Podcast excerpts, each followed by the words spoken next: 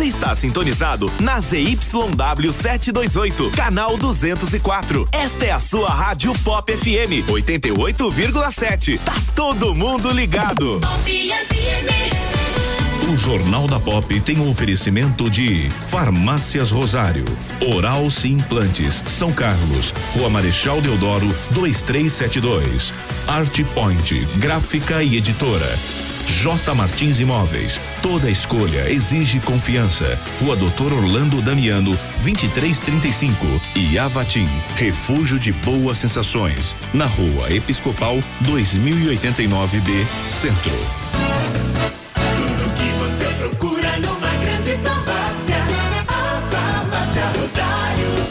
Farmácia Rosário. É barato, é Rosário. Atendendo toda a região. Os melhores preços, as melhores promoções. Rosário, você conhece, você confia. É barato, é Rosário. Farmácia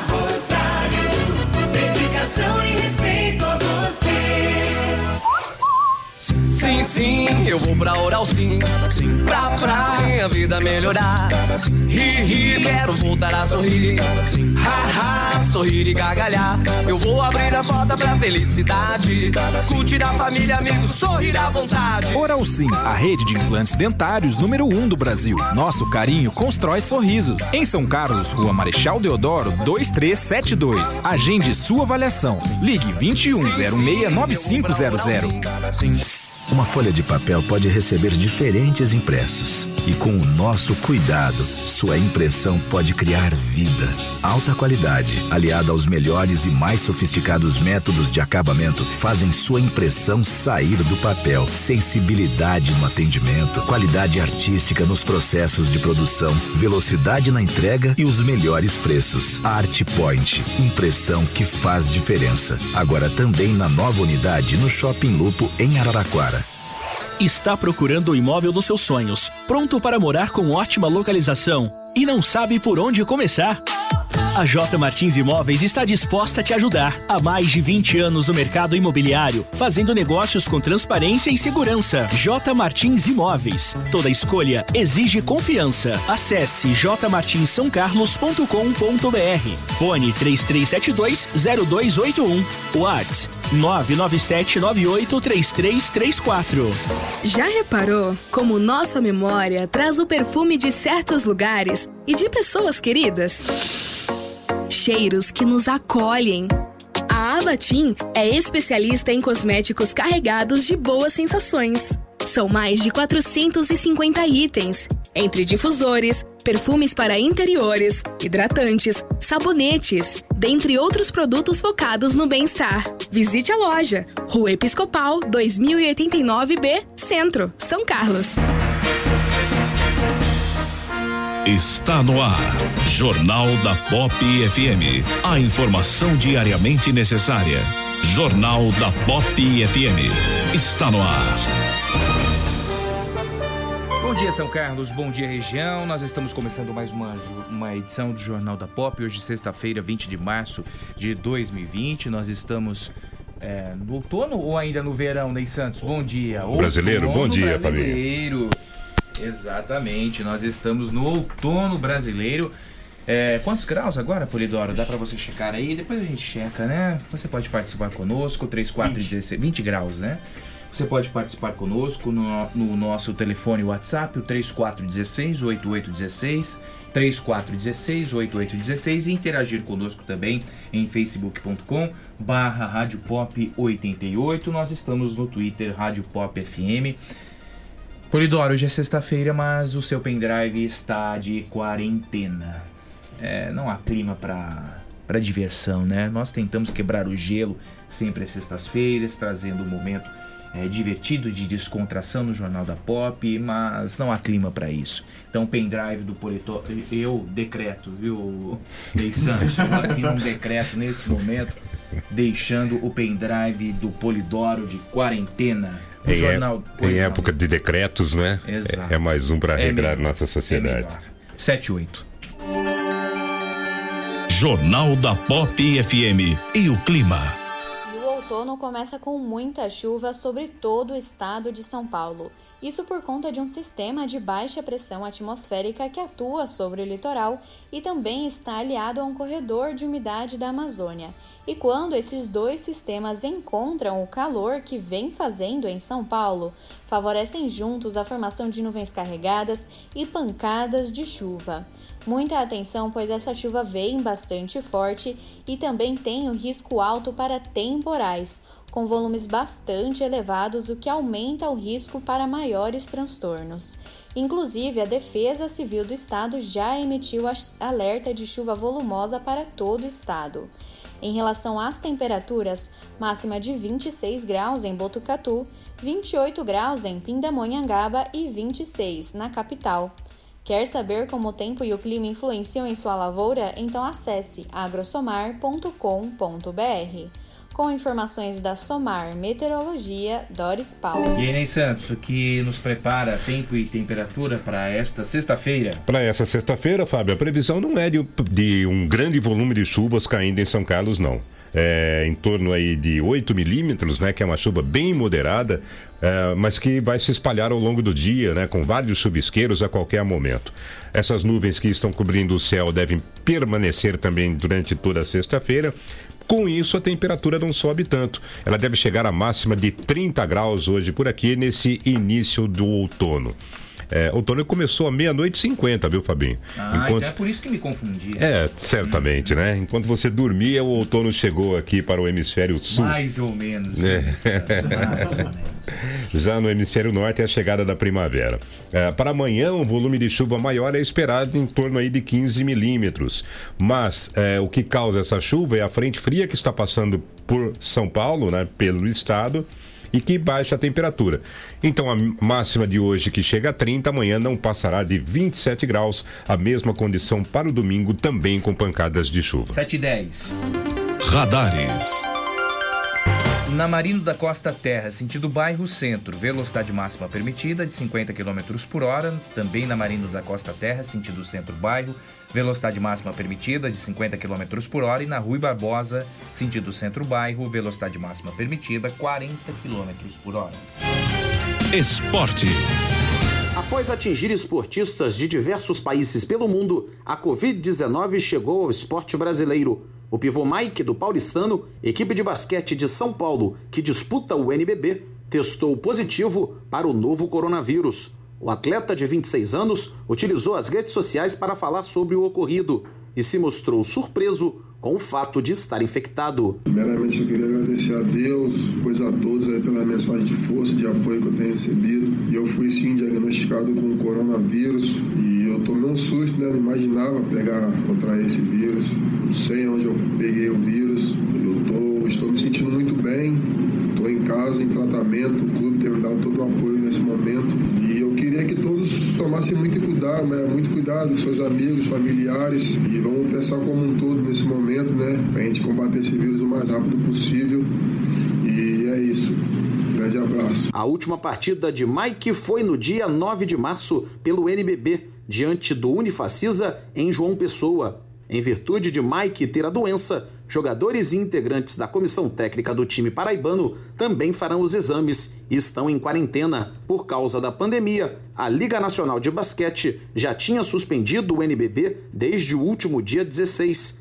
No vôlei, após reunião com os clubes que disputam a Superliga Feminina, a CBV optou pelo cancelamento da temporada 19-20 do vôlei nacional. E assim, o torneio fica sem um campeão. A decisão vale também para a Superliga Masculina. Com poucas datas disponíveis para a conclusão da competição, a maioria dos clubes e a entidade compreenderam que esse seria o melhor caminho a tomar, já que não há uma previsão para o fim da pandemia do novo coronavírus. A Federação Internacional de Automobilismo precisou mexer mais uma vez no calendário de provas da temporada da Fórmula 1. Ficou decidido que os GPs da Espanha e da Holanda estão adiados e, a pedido dos organizadores, o de Mônaco foi cancelado. Desta maneira, o início do Campeonato Mundial fica previsto para o dia 7 de junho, no Azerbaijão, aquela que seria a oitava prova da temporada. Agência Rádio Web, do Rio de Janeiro, Cadu Macri. Três anos, São Carlos se informa. Aqui, no Jornal da Pop FM.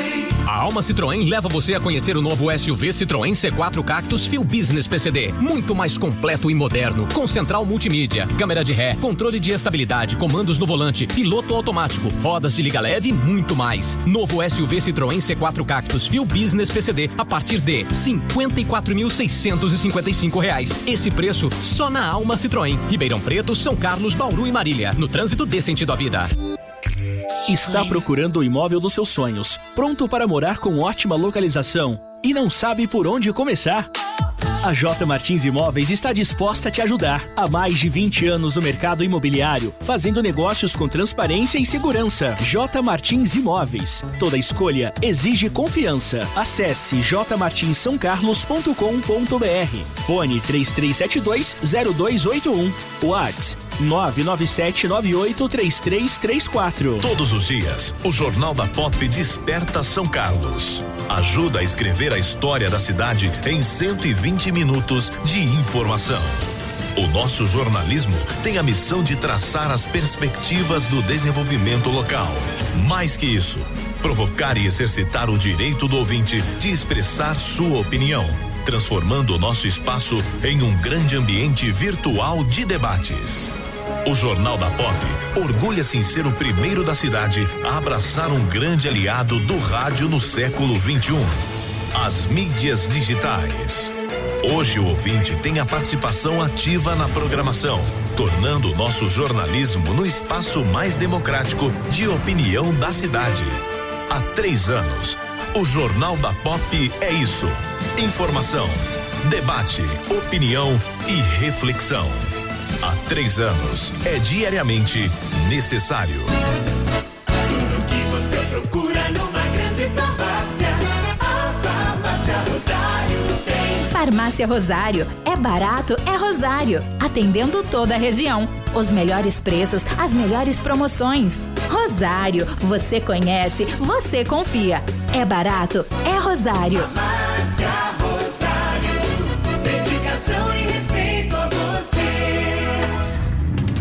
Missão Honda Seminovos. De 20 a 21 de março, condições imperdíveis para você sair com seu seminovo dos sonhos. Santa Emília garante que não vai perder nenhum negócio. Veículos revisados, com procedência e segurança para você e sua família. Santa Emília Honda em São Carlos. Na Avenida Getúlio Vargas, 1290. Fone 3363-0000. Sua escolha faz a diferença no trânsito. De segunda a sexta, às sete da manhã.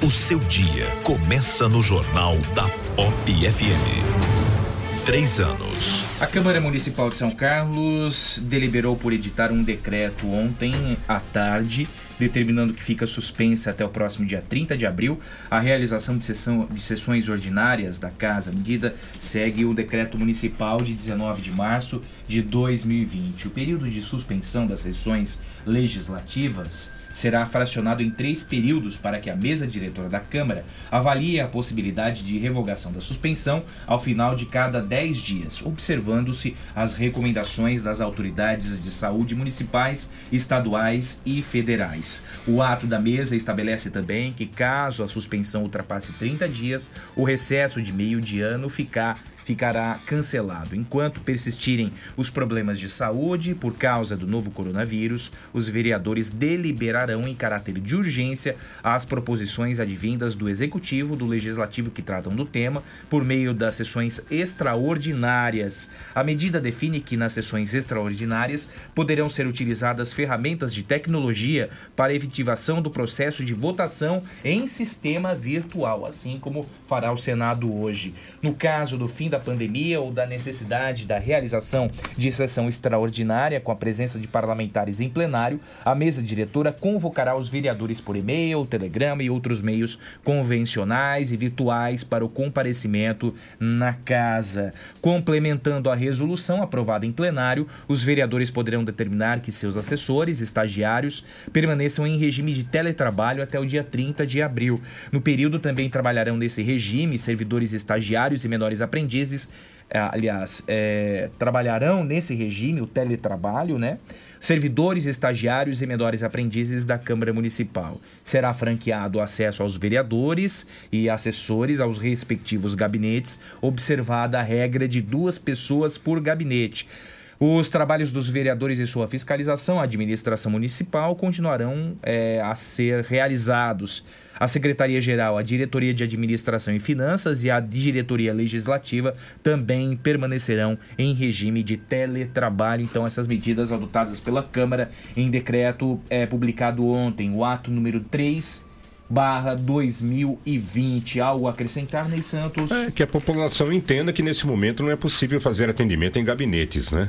É uma situação emergencial, estamos fora da, da normalidade, então alguns serviços evidentemente sofrerão aí um, um, é, uma quebra, né? Isso é inevitável que aconteça. E a Câmara não foge a isso, né? Então a pessoa que é, entender que esse é o momento de ir ao gabinete do vereador, né? Reivindicar alguma coisa ou é, para tratar de algum assunto está equivocada, né? É, ou tem que seguir essa regra imposta pela Câmara. Perfeito, Fábio.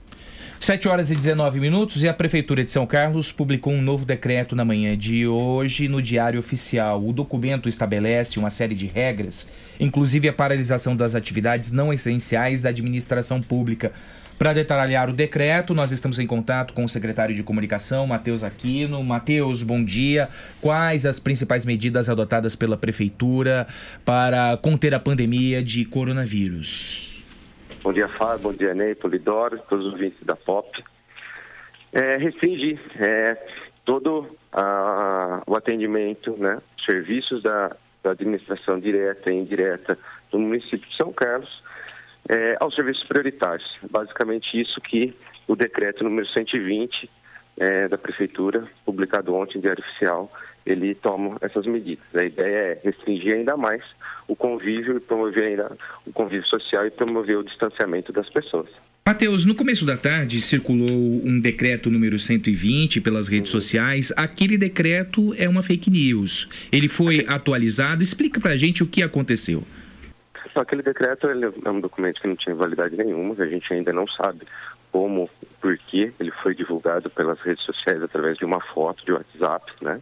Então, isso foi, foi tido, também chegou para a Secretaria de Comunicação no, no final da tarde e rapidamente a gente teve que fazer uma nota é, desmentindo aquele decreto, desmentindo aquela foto, a veracidade daquela, daquele documento é, que falava sobre, principalmente sobre o, o, o mercado, a, a, iniciativa privada, vamos dizer assim.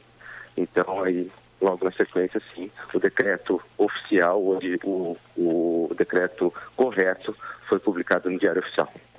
Uh, Matheus, bom dia, tudo bem? Bom dia, Ney, tudo bem. Então tá joia. É, quais as prioridades da administração ou serviços prioritários estão afetos a quais secretarias? Nesse decreto, a Secretaria Municipal de Saúde, a Secretaria Municipal de Segurança Pública e Defesa Social, Fiscalização de Trânsito, Secretaria Municipal de Transporte e Trânsito, né? Fiscalização de Posturas de Agente Municipal de Habitação e Desenvolvimento Urbano, Assistência Social e Secretaria de Cidadania e Assistência Social e Conselhos Tutelares. E os servidores acima dos 60 anos é, são estimulados a ficarem em casa, é isso, Matheus? Os que não, os, os servidores que não, não estão é, que não participam da Secretaria Municipal de Saúde e a Secretaria Municipal de Segurança Pública. Os demais, sim, os, os demais servidores de 60 anos e outros grupos de risco, como gestante, é, servidores em tratamento de, de quimioterapia, radioterapia ou tipos de cardiopatias, diabetes e hipertensão também entram nesse grupo. Esse decreto também, os serviços prioritários, eles podem ser atualizados assim que, com outro decreto, assim que sempre que a, a administração pública achar necessário. Ou seja, né, de acordo com o andamento aí da, da dessa contaminação pelo vírus, é, pode suprimir algum serviço ou pode acrescentar outro como prioritário, é isso? Exatamente, exatamente.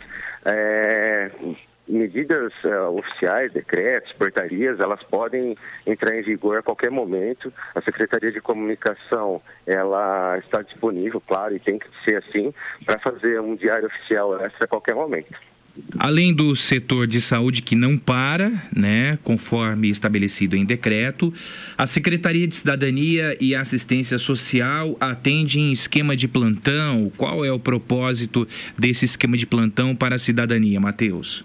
Exatamente esse. A cidadania ela vai ter um, um, um plano de trabalho diferenciado, atualizado e também com, com toda a equipe da cidadania da, da, da competente secretária Glaziella, verificando toda e qualquer necessidade de atendimento para assistência social, seja de Bolsa Família, seja de programas assistenciais, seja de violência contra a mulher, seja de acolhimento de morador de rua, seja para atendimento a idoso, né?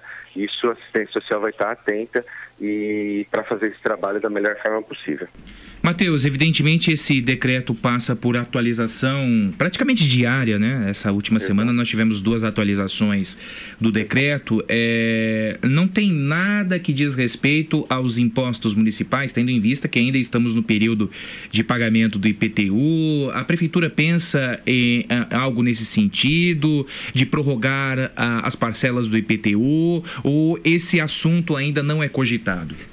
Não, é, todo assunto nesse momento, Fábio, é cogitado, assim, todas as secretarias, é, principalmente as, as a, a que mais com envolvimento com o público, estão debruçados sobre o tema, né? tentando entender dentro da sua realidade o que pode ser feito e o que não pode ser feito. E não é diferente com a Secretaria de Fazenda. O Mário, a equipe de, do tributário, todos os seus contadores, também entendem que esse trabalho deve ser executado, estudam possibilidades e, e, a gente realmente, como você disse, todo, todo dia acho que a gente pode ter um decreto atualizando e aí é importante que a Secretaria de Comunicação, junto à imprensa, consiga fazer o trabalho da melhor forma possível para chegar essas informações aos munícipes.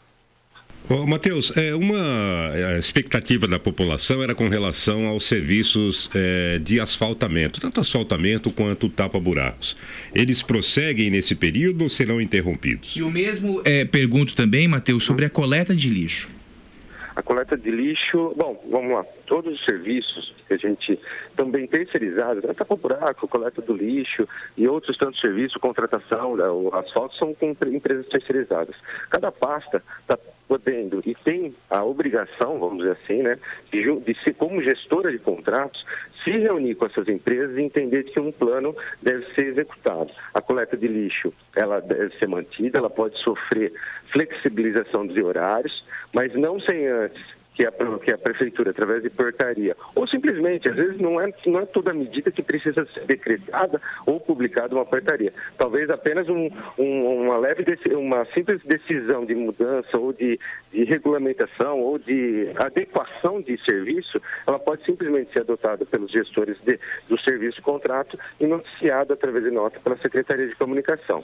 O Mariel, secretário de Serviços Públicos, estuda a parte de limpeza da cidade de tapa-buraco com planejamento planejamento, entendendo junto às empresas terceirizadas também a necessidade que eles também devem ter é, de servidores com 60 anos, servidores que devem ter algum tipo de, de, de problema de saúde que, adicionam eles a grupo de risco para poder é, dimensionar quais são os trabalhos e como que eles vão ser operacionais, é, eles vão ser entregues à população e prestados à população.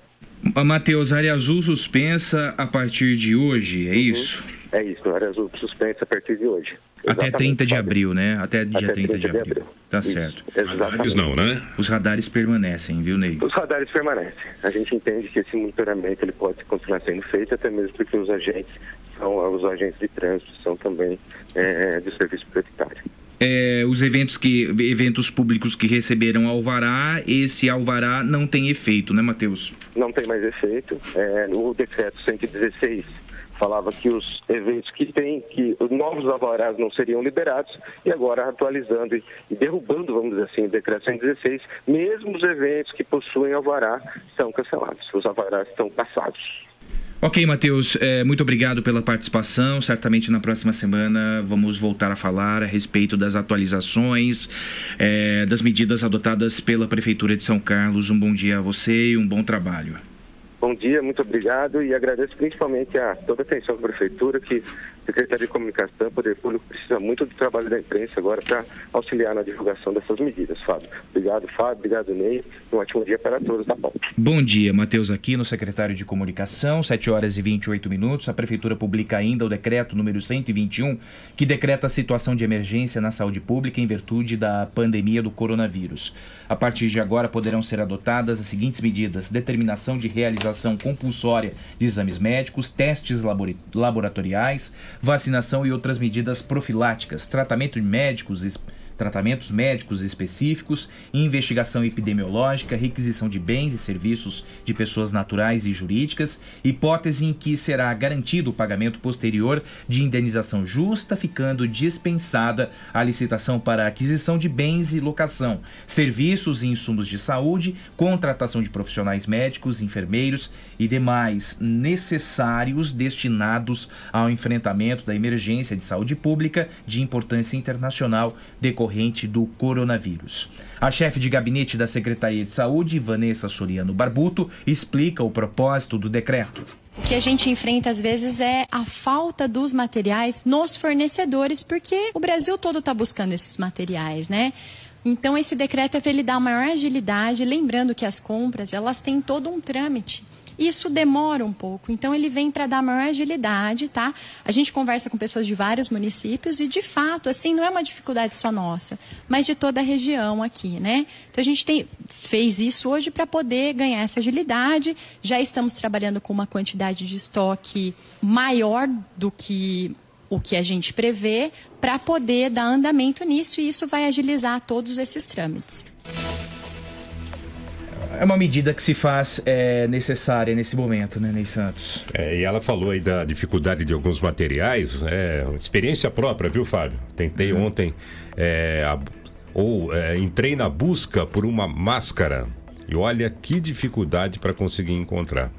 É, máscara, o álcool gel é, já também é, está escasso na cidade, né? Muitos materiais necessários aí à prevenção, a, a tratamentos, evidentemente vão faltar, né? Por isso precisa de agilidade, é, por isso precisa o sistema de saúde do município, o público, né, estar atento e ter é, a capacidade de resolver problemas com facilidade, né? E nesse sentido essa essa decretação aí do estado de emergência facilita bastante é, para que as, as pessoas tenham agilidade e rapidez no tratamento, muito necessários nesse momento. 7 horas e 30 minutos. O Sindicato do Comércio Varejista recomenda o fechamento do comércio em geral no período de 23 de março a 5 de abril de 2020. A exceção fica para os estabelecimentos de gêneros alimentícios, drogarias e farmácias, além de postos de combustíveis. Para tanto, o empresário do comércio pode recorrer às compensações é, estabelecidas é, em acordo coletivo, usando banco de horas, férias coletivas e antecipação de férias. Nós estamos em contato com o presidente do Sindicato do Comércio Varejista, Paulo Gulo. Paulo, bom dia, obrigado pela sua participação aqui no Jornal da Pop. É, a medida adotada pelo sindicato é de recomendação e não de uma determinação. É isso, Paulo? Uh, Bom dia, Fabinho. Bom dia, Ney Santos, Polidoro, toda a equipe da Rádio Pop e ouvintes. É é um prazer muito grande estar falando com vocês novamente. Exatamente isso, Fabinho. É uma recomendação. Nós recomendamos, acho que nesse momento que nós estamos passando, assim como outras instituições e entidades, nós também decidimos em reunião Sim Comércio, a CISC, eh, nos posicionar e, e também dar respaldo jurídico junto com o Sim Comércio, Sindicato de- dos Empregados, que o estabelecimento pode fechar ou reduzir a hora de funcionamento. Mas, para tanto, nós recomendamos, deliberamos a recomendação de fechamento do comércio em geral no período de 23 de, de março a 5 de abril. Por quê? Porque nós, nós só estabelecemos horário de trabalho, sindicato dos empregados, os trabalhadores e sindicato patronal, estabelece o horário de trabalho. O poder de polícia está com o executivo, com o poder público. Ele sim pode, então, determinar o fechamento do comércio nesse período que nós recomendamos o fechamento.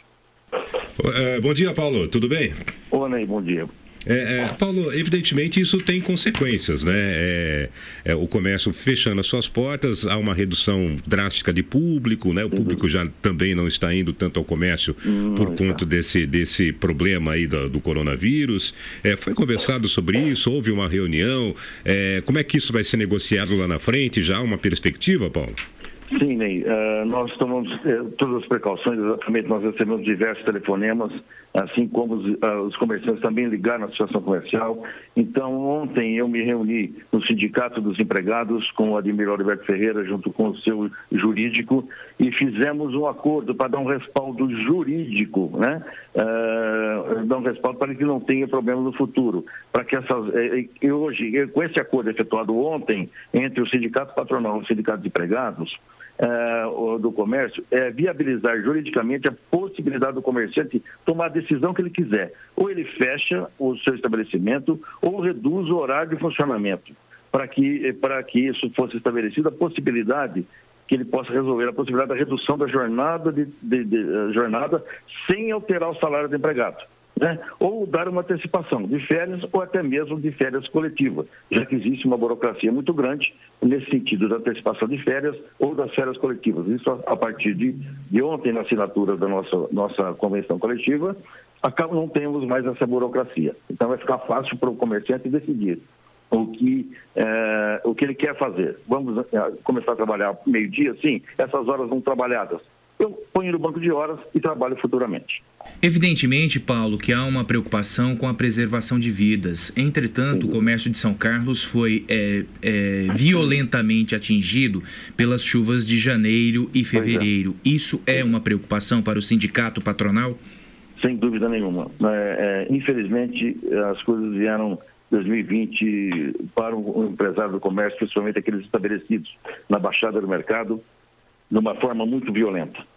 Então, isso nos preocupa sim. Nós estamos ainda trabalhando no governo do Estado no sentido de, de, eh, de vemos o que podemos fazer com o ICMS futuramente, não só, agora sim, com esse momento que nós estamos passando, dessa pandemia, tudo bem, estou trabalhando ainda na enchente. Isso nos preocupa bastante. As isenções de impostos poderiam ter vindo aqui por parte do município com questão do IPTU, que não veio, infelizmente. Agora veio essa pandemia, quer dizer, está vindo assim uma carga muito grande para o empresário do comércio, e principalmente para esses 123 estabelecimentos comerciais que foram atingidos pelas enchentes.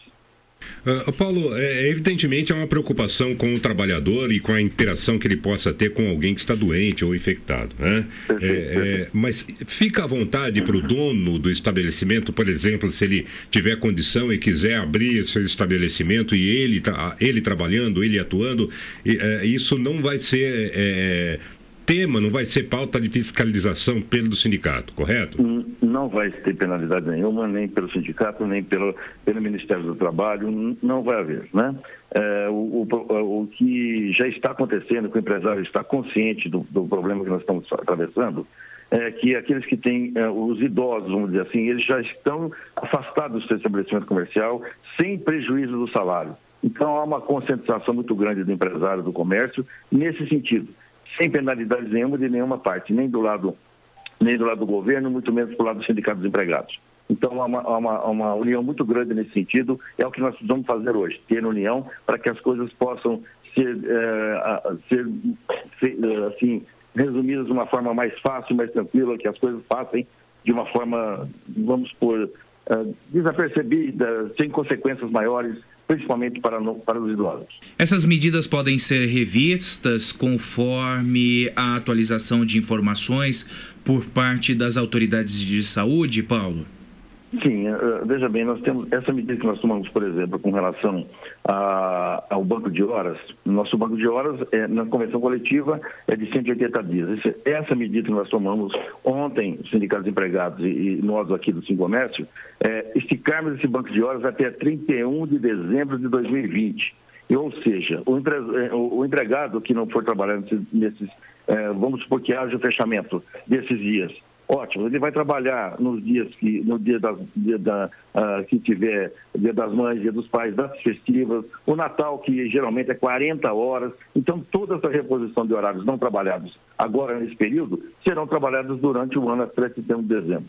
Então, é, inclusive, esse aditamento que, nós, que eu estou falando com vocês aqui está no nosso site. É só entrar no www.cvsãocarlos.com.br e tem o aditamento. E qualquer outra medida por parte da saúde que vier a vir, nós também iremos nos reunir e tomaremos as providências necessárias que vier por lá.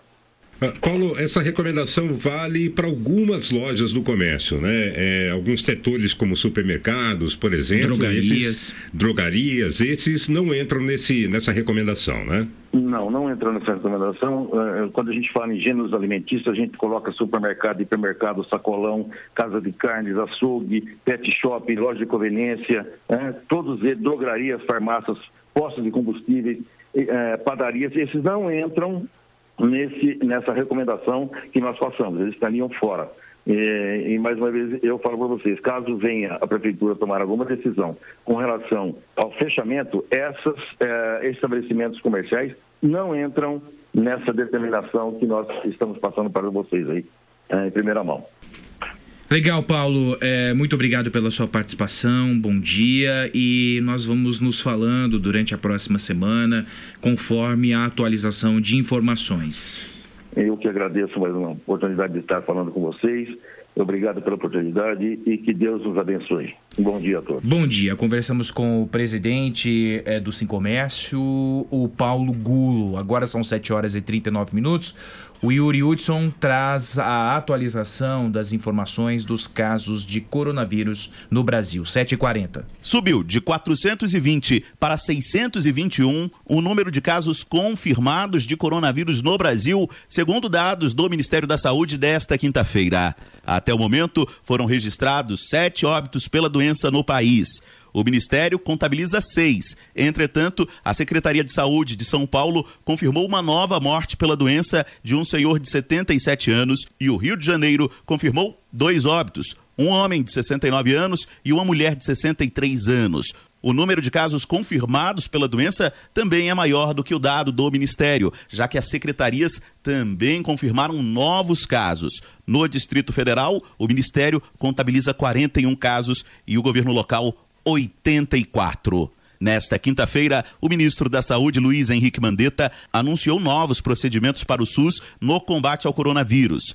Com seis estados com transmissão comunitária da doença, quando não é possível registrar de onde veio a cadeia de contágio do vírus, as pessoas com sintomas de gripe devem buscar os postos de saúde ao invés de hospitais, como indicaram o ministro e o secretário de Atenção Primária à Saúde, Erno Heisen. Organizem fortemente a atenção primária. Não deixem as pessoas, abram as unidades básicas para que as pessoas não tenham que ir para UPAs e pronto-socorro. Tirem elas de lá. O pior lugar para uma pessoa é uma sala de espera superlotada. Quem tem sintomas de gripe vá ao posto de saúde, não vá ao hospital. Outra medida recomendada pelo Ministério é que, para casos de gripe, suspeitos para coronavírus ou confirmados da doença, a equipe médica dê atestado ao paciente e todos aqueles que convivem na residência com ele, que também deverão cumprir o isolamento.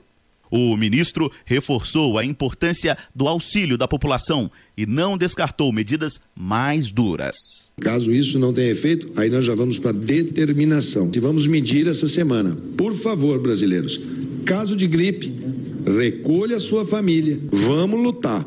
Agora, se a população não tiver entendendo que a luta é de todo mundo e a luta agora é lavar a mão, higiene, ficar a dois metros das pessoas na hora dos contatos sociais, nada de beijo, nada de aperto de mão, nada disso. Siga as recomendações e vamos todos juntos contra o coronavírus. Agência Rádio Web de Brasília, Yuri Hudson. Jornal da Pop FM.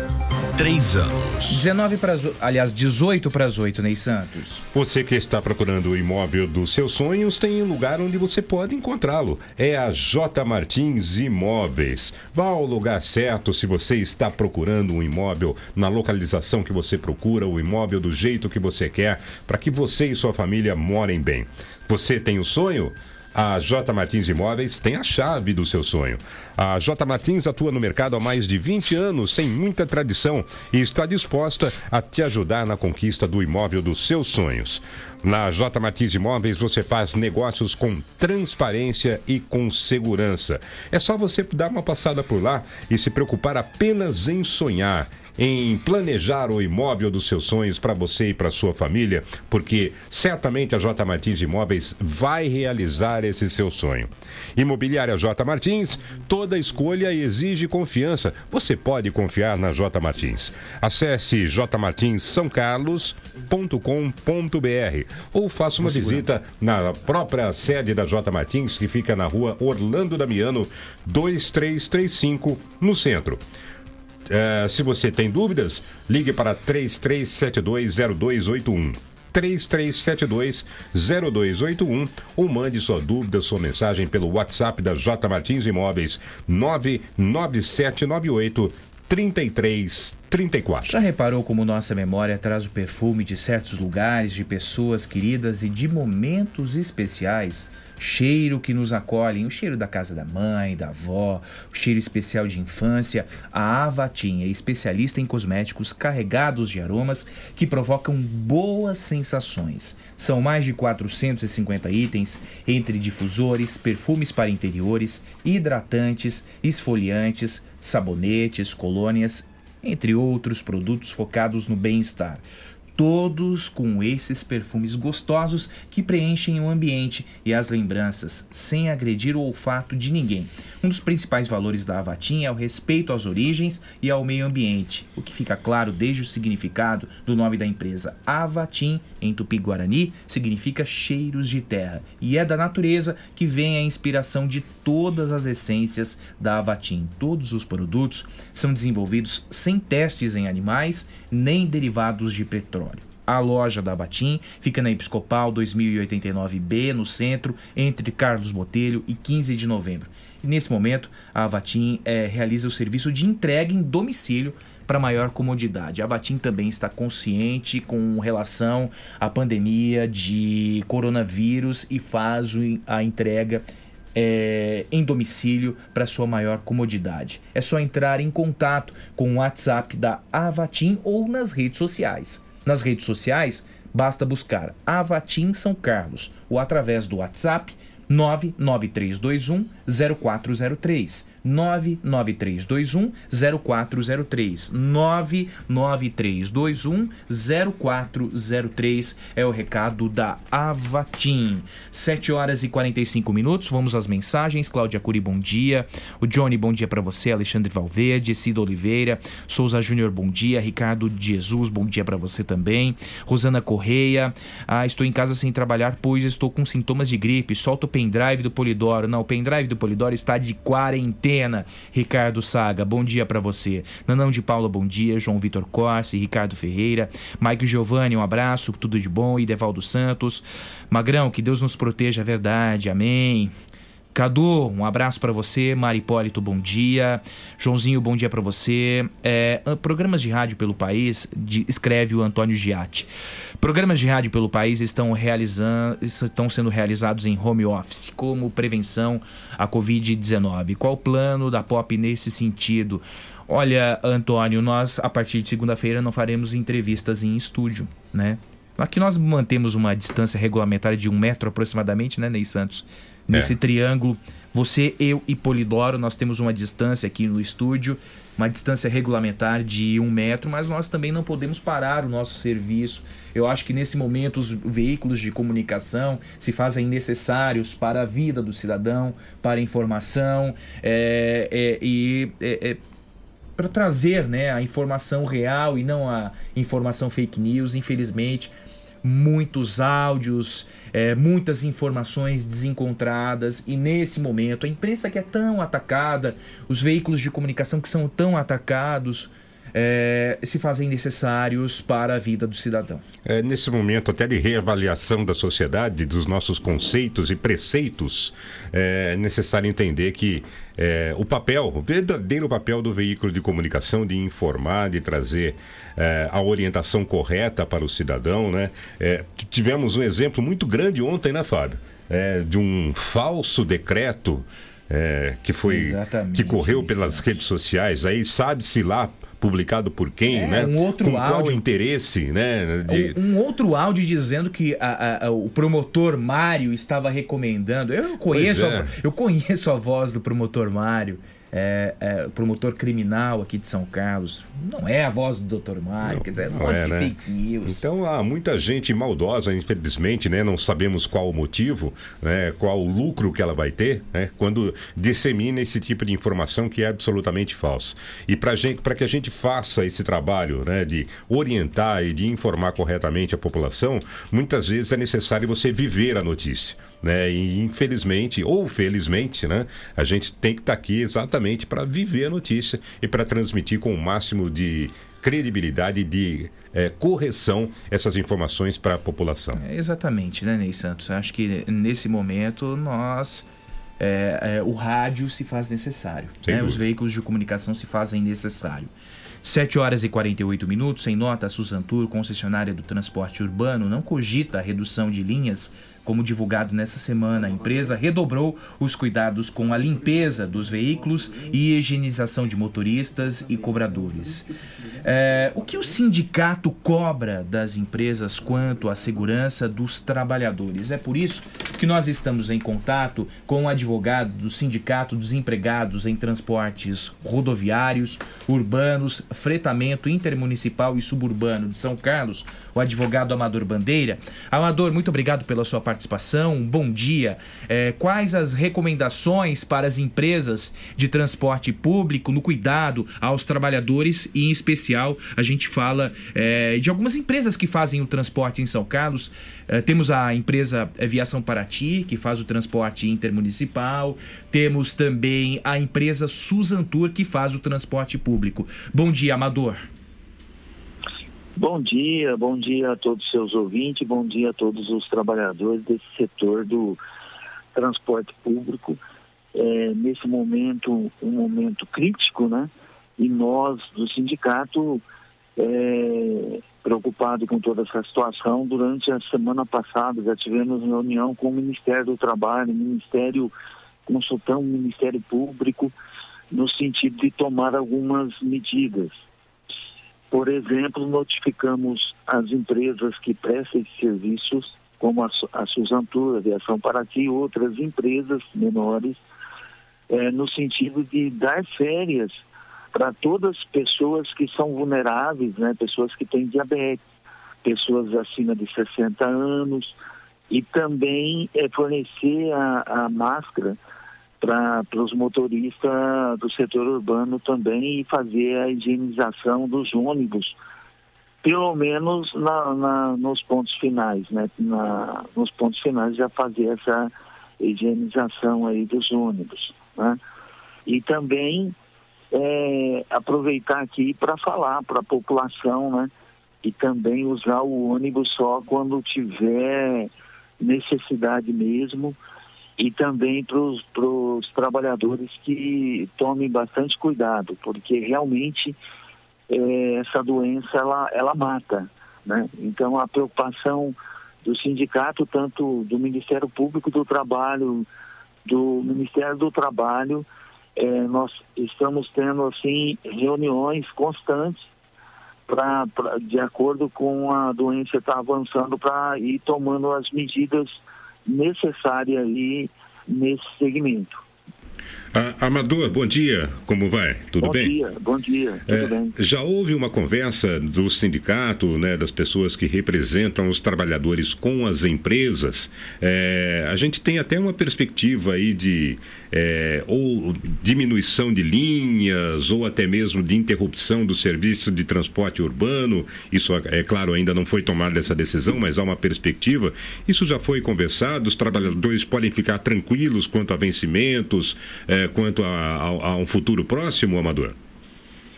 Pois é, eu tive reunião, reunião com alguns empresários e num primeiro momento aqui a aviação Paraty já está colocando, até por força de, de- que o serviço paralisou, né? O transporte de aluno, fretamento, alguns, algum segmento, turismo, já foi 200 motoristas de férias.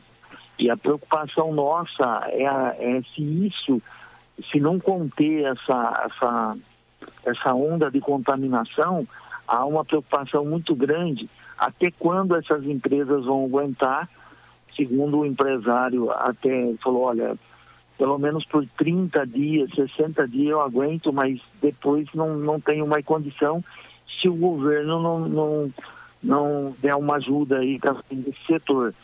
Porque é um setor que, se parar, né, vai complicar muito. Eu es- estive é, ouvindo entrevista do governo do estado, ele está pedindo que é, alguma uma prefeitura mandou em São Paulo parar, ele até criticou e com uma certa razão, porque na verdade as pessoas também têm que sobreviver, né? O governo não vai ter como eh, bancar salário para todo mundo, o empresário por um, uns 60 dias pode até ser que banca, mas depois começa a ficar difícil para todo segmento, segundo os empresários vêm relatando. E acontece que eh, se parar totalmente, eu acredito que as pessoas não têm como mais eh, se locomover para trabalhar. Né? Então, que tem, quem pode trabalhar em casa vai trabalhar, mas tem que se adaptar e, e- e a vida tem que ir continuando eh, com segurança, né? Porque senão o, o Brasil não é não é os Estados Unidos que já deu mil dólares para cada trabalhador, mas aqui ainda essa, essa ajuda estão falando em 200 reais para os trabalhadores informais, mas isso não, não, não resolve o problema do, do país. Né? Então a situação nossa é crítica, que ao mesmo tempo eh, você teria que isolar todo mundo nesse primeiro momento, mas também tem gente que eh, trabalha de manhã para comer à tarde. Então essas pessoas também eh, estão numa situação muito difícil. Né? Então é, é um momento difícil que a gente atravessa, que as pessoas têm que tomar consciência e não, não ah, fazer aglomerações e tem que se isolar o, o, o máximo possível, né? dentro da, do, do possível. O Amador, é, a empresa de transporte público Suzantur, por enquanto, não cogita a redução nas linhas. Mas é, nos bastidores, esse assunto é discutido com o sindicato ou ainda não?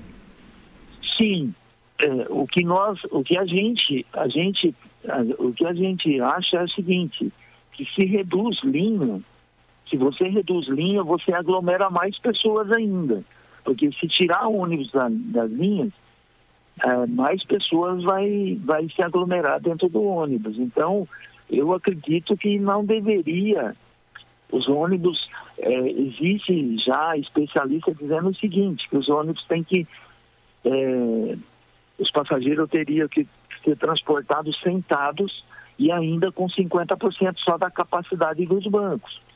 Então, se você tirar ônibus hoje das linhas, você acaba você acaba superlotando aqueles carros que, que vão ficar.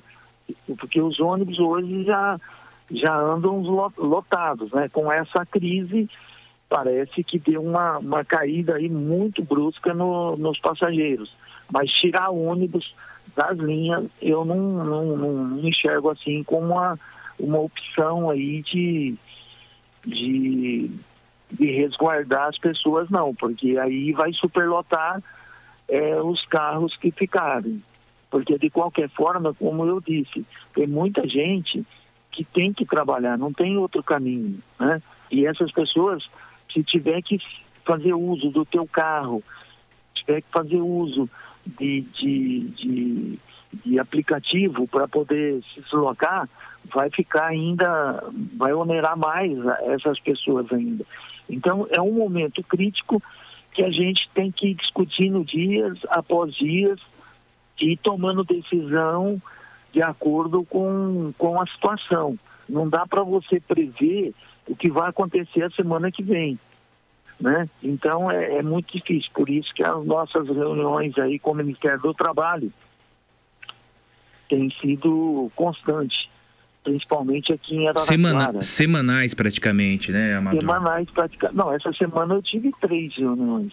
Então, É, e o, o próprio Ministério do Trabalho pede para cada sindicato é, e uma pessoa só, você entendeu?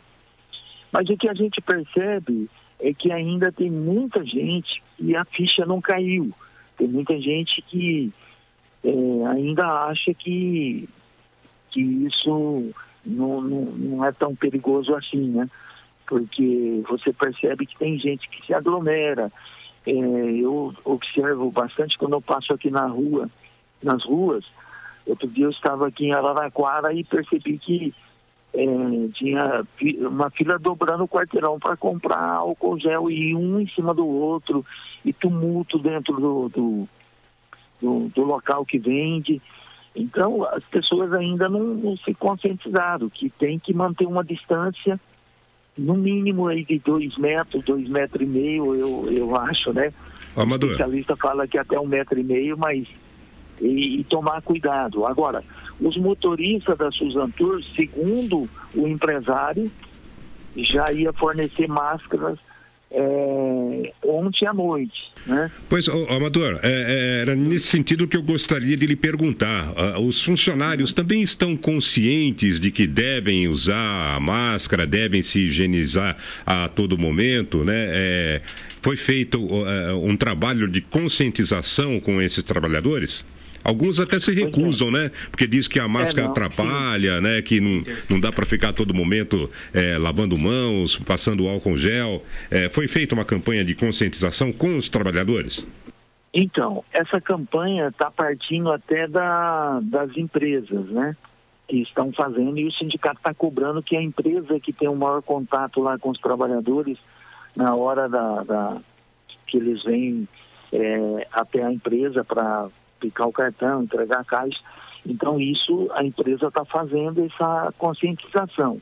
Agora, os especialistas, eles falam que a máscara é para quem está com problema. Mas no, no caso do motorista que está em contato direto, direto com o público, a gente entende que ele tem que usar essa máscara, né? Então a gente está cobrando as empresas para que faça e adquira essas, eh, esses, esses IPI para que nesse momento eh, a categoria possa se proteger o, o máximo possível, né? Como chegar em casa, tirar a roupa, tirar sapato para fora, tomar banho, higienizar bem também para não, não levar qualquer contaminação para dentro de casa. Então a situação hoje do motorista, eu vejo ele como como um enfermeiro, como um médico que eh, não tem tem profissão que não tem como você fugir, né? Você tem que é como bombeiro, se tem um fogo ele tem que ir lá e, e, e enfrentar, mas enfrentar com segurança, né? Sempre com segurança. Se manter essa segurança, com certeza o Brasil vai vai barrar esse, essa contaminação. Agora, o que existe, o que a gente percebe, é que tem muita gente que não está levando a sério. Então, isso é muito perigoso. É uma doença que mata mesmo. Né? Basta ver lá na Itália como está morrendo gente. E, e- e o pessoal tem que, tem que obedecer o que os especialistas falam. Né? Não adianta a gente querer fazer por conta própria que, que não vai dar certo. Doutor Bandeira, muito obrigado pela sua participação. Bom dia e assim que atualizarmos as informações, o espaço está aberto para os esclarecimentos. É o que a gente tem que pedir, bastante gente, quem, quem é evangélico orar, quem é católico rezar e pedir a Deus para ter misericórdia, né? E tomar cuidado. Verdade. Amador, bom dia para você. Uma boa sexta-feira. Tem um áudio de um motorista de aplicativo, Polidoro. Vamos exibir esse áudio para os esclarecimentos, 8 horas e 1 minuto, por gentileza? Fala, meus amigos da Pop FM. Ô, deixa eu te per- perguntar uma coisa pra vocês, se vocês puderem me ajudar aí com essa informação. É, Eu vi aí que parece que vai sair um decreto que o comércio não vai poder trabalhar mais. É, Vocês sabem se esse decreto é para todas as coisas? Uber, se entra, por quê? Porque se esse decreto entrar até Uber, a Uber vai ressarcir os motoristas por esses dias que ficar parado e, E nós também vamos, que somos aí trabalhadores que dependemos do nosso dia a dia, vamos ser ressarcidos pela Uber 99. E aí eu queria saber se esse decreto é para parar todo mundo. Se tem como vocês saberem para mim. Pop, Juninho, tá... Juninho do Uber, é, bom dia para você. É, por enquanto, nenhuma medida nesse sentido por parte da prefeitura, mas é, o caso é monitorado. Até hoje, sexta-feira, 20 de março, não temos nada a respeito sobre os motoristas de aplicativos, mas a prefeitura trabalha com a hipótese sim. Mas também é, temos, de, é, é, é, temos de analisar ah, o seguinte aspecto, né? É, nesse momento, é, é, há necessidade de pelo menos uma, um pequeno percentual, um percentual de motoristas de aplicativo para o deslocamento com segurança. Evidentemente, os motoristas de aplicativos precisam redobrar as atenções quanto à asepsia, mas nós precisamos é, dos motoristas de aplicativos nesse momento, ou de parcela deles. Precisamos, precisamos dos taxistas também, né? Muito precisamos dos taxistas e precisamos do transporte público. É, é, mesmo que em pequena parcela, porque a recomendação é ficar em casa, né, Ney Santos? Mas em caso de emergência, nós necessitamos é, de uma parcela desses profissionais. É, agora é hora de todo o sistema estar colaborando, né, Fábio? Isso. E do ponto de vista numérico e até de contaminação, é, na verdade, é melhor um transporte individual do que um coletivo. É. né? Então, se as pessoas eh, tiverem possibilidade de partir para o transporte individual, o Uber, o táxi, né? Eh, em termos de contaminação, seria até melhor. Evidentemente, cada um tem a sua necessidade e tem que adequar a sua necessidade ao momento. Olha, não posso né, eh, andar com o Uber, com o táxi, ótimo. Tem o transporte coletivo que está à sua disposição. Né? Mas do ponto de vista de contaminar, né, de, até numérico, né, matemático isso, é melhor individual do que coletivamente. Então, é, é, embora não se fale nisso, eu também já ouvi rumores, né, de que é, se pensaria numa, numa Uma paralisação, né? numa remuneração para o pessoal que faz o transporte por aplicativo, mas manter o sistema, ou parte dele pelo menos funcionando, seria bem interessante. Dr. Flávio Freitas é um médico é, clínico geral que atuou em São Carlos, em Ibaté e hoje mora em Ilha Bela. Eu chamo a atenção a você, ouvinte, que nos acompanha pelas redes sociais, no Facebook, no YouTube também em 88,7 para as dicas fundamentais, imprescindíveis quanto ao uso da máscara e à lavagem das mãos. Vamos ouvir o que o Dr. Flávio Freitas eh, nos orienta. 8 horas Primeiro, assim, ah, tem toda aquela indicação para estar usando máscara, são aqueles pacientes idosos com doenças crônicas, os pacientes com, com problemas de doenças autoimunes, os pacientes do grupo de risco, enfim. Se você estiver resfriado, estiver com tosse, também tem que estar usando essa máscara. Primeira orientação, ficar em casa, estamos de quarentena, não é para estar na rua passeando, é para evitar ir no mercado, é para evitar ir na farmácia, é para evitar sair de casa, é para todo mundo estar em casa. Os profissionais da saúde, a gente não tem como, então a gente tem que estar na rua por vocês. Ah, então é assim a máscara, tá? Primeiro, a máscara, ela é uma barreira física, tá? Para proteção contra as gotículas que contêm os vírus do corona. Então, o que que acontece? Essa máscara, ela tem ah, geralmente um nome na frente, a marca, a marca dela, por exemplo. Então, esse nome, essa, essa escrita, essa marca, a gente deixa para o lado de fora, tá? Então, a máscara deve ser, ser colocada, ela tem geralmente um aramezinho aqui no meio, você dobra para fazer o contorno do nariz, você coloca, fixa atrás, atrás da orelha, ela tem que tampar a parte nasal e tampar a parte da boca, a gente vai proteger as vias aéreas superiores, tá? E levando em consideração que essa máscara é uma barreira física, tá? Vamos supor, eu estou atendendo pacientes, a pessoa está com tosse, atendi uma, uma pessoa contaminada, você teve contato com essa pessoa contaminada com, com o coronavírus. Ela salivou, tossiu, aquela gotícula vai parar nessa superfície da máscara. Então a gente tem que tomar muito cuidado com esse, com esse uso, a manipulação da máscara, para que essa máscara não se torne uma arma. Ela acaba sendo um concentrador de vírus. Então a gente passou o dia inteiro. Um exemplo que eu fiz, por exemplo, a gente passou o dia inteiro com a máscara, tá? Digamos, estou com a máscara. Esses pontinhos são os vírus, são as gotículas. Eles estão aqui, tá? Se quando eu chegar em casa, ou chegar no almoço, ou sair, for tirar essa máscara, eu tenho que ter cuidado para tirar essa máscara. Se eu fizer isso aqui para tirar essa máscara e jogar fora, eu me autocontaminei. Então essa máscara tem que ser retirada. por aqui, tá? E essa máscara tem que ser jogada fora. Você não pode, eu vejo gente tirar a máscara, tirou a máscara, pega, põe assim, põe no bolso, aí vai pra rua de novo, vai sair de casa, enfim, põe aquela máscara de novo, não sei, ah, foi desse lado, foi do outro, não acaba colocando do lado errado. Então tem que sempre prestar atenção. O lado contaminado da máscara, você jogou fora. Se você não for jogar isso fora, essa máscara fica nessa posição, deixa na mesa, algum local protegido, você vai pegar pelos elásticos, torna a colocar aqui e você vai sem você encostar nessa região. Isso é muito importante, tá ok? Então tome cuidado com a manipulação.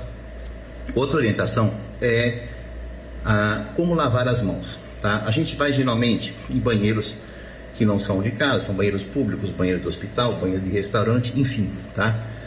Quando a gente entra no banheiro, a gente tá com a mão suja.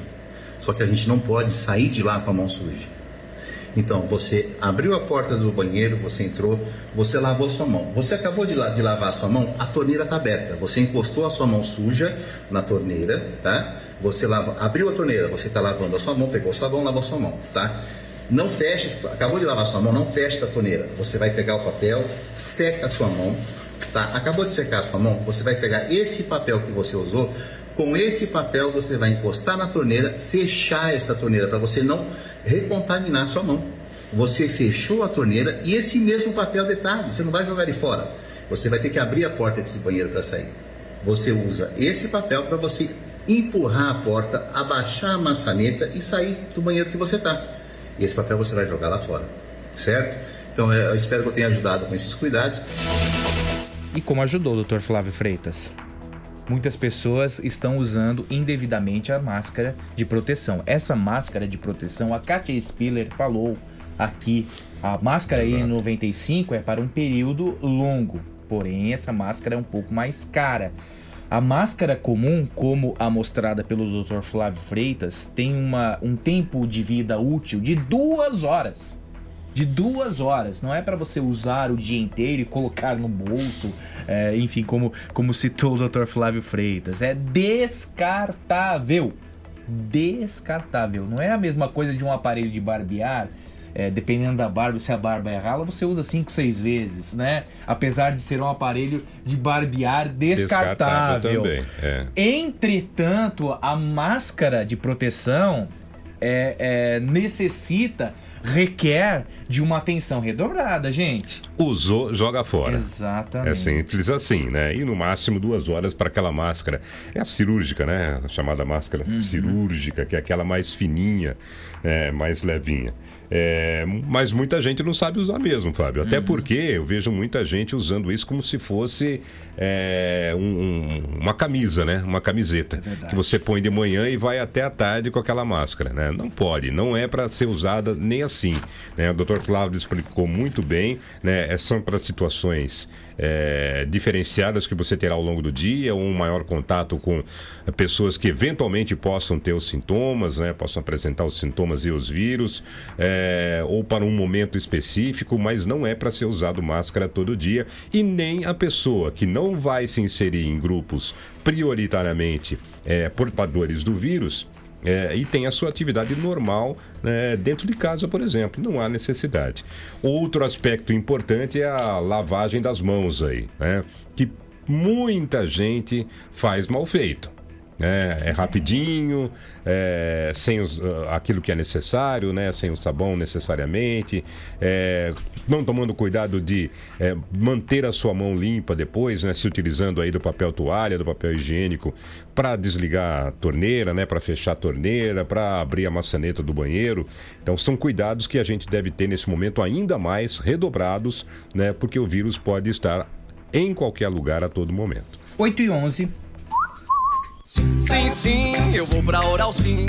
Gente, a Oral Sim também é, toma todos os cuidados necessários para a preservação da vida dos pacientes.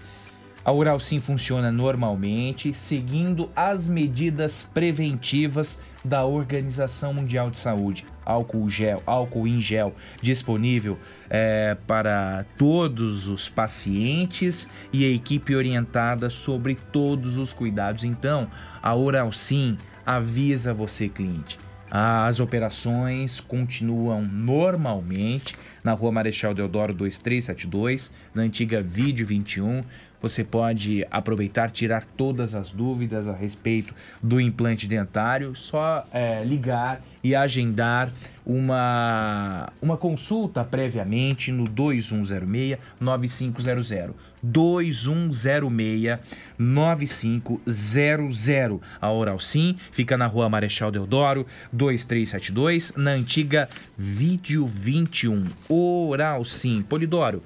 A Caixa adia pagamento de prestação de imóvel e de empréstimos. Quem traz as informações é o repórter Yuri Hudson. A Caixa Econômica Federal anunciou nesta quinta-feira uma série de medidas para conter a crise financeira provocada pela pandemia de coronavírus no Brasil. O banco decidiu pela redução na taxa de juros de linhas de crédito pessoal, que serão a partir de 0,99%, oferecer cartão virtual de débito gratuito e ampliar as linhas de crédito consignado. A Caixa também vai possibilitar a suspensão do pagamento de parcelas de empréstimos ou financiamentos habitacionais ou de renegociações por até dois meses. Segundo o presidente do banco, Pedro Guimarães, as medidas valem por 60 dias, mas a depender da crise, a Caixa pode estender o prazo. Nós entendemos que essa é uma crise gravíssima, que esta é uma crise que terá não só impacto parte da saúde, mas na parte da economia, como no mundo inteiro. Não é uma crise exclusiva do Brasil. E nós começamos com esses 60 dias. Não significa dizer que serão só 60 dias. Se por um acaso essa crise continuar e for maior, a Caixa Econômica Federal ampliará os prazos. O banco também anunciou medidas voltadas para empresas, com redução de juros de até 45% na linha de capital de giro, taxas a partir de 0,57% e carência de até 60 dias para o pagamento de parcelas de capital de giro e de renegociações. Para contratos habitacionais de pessoas físicas, os clientes poderão solicitar a pausa estendida de até duas prestações pelo aplicativo Habitação Caixa, sem a necessidade de comparecer às agências. Agência Rádio Web, de Brasília, Yuri Hudson. Há três anos, você bem informado. No Jornal da Pop FM. Está procurando o imóvel dos seus sonhos, pronto para morar com ótima localização e não sabe por onde começar? A J Martins Imóveis está disposta a te ajudar. Há mais de 20 anos no mercado imobiliário, fazendo negócios com transparência e segurança. J Martins Imóveis. Toda escolha exige confiança. Acesse jmartinssaocarlos.com.br. Fone 3372-0281. WhatsApp 997983334. Na Alma Peugeot São Carlos, veja de perto o novo SUV Peugeot 3008 e seu design muito mais robusto. É o SUV de melhor custo-benefício da categoria. O novo SUV Peugeot 3008 tem teto solar, piloto automático inteligente, rodas liga aro 19 e muito mais a partir de 159.990. Conheça e surpreenda-se. Alma Peugeot São Carlos. Alma Peugeot. No trânsito dê sentido à vida. Tudo que você procura numa grande farmácia. A Farmácia Rosário. Farmácia Rosário. É barato, é Rosário. Atendendo toda a região. Os melhores preços, as melhores promoções. Rosário. Você conhece, você confia.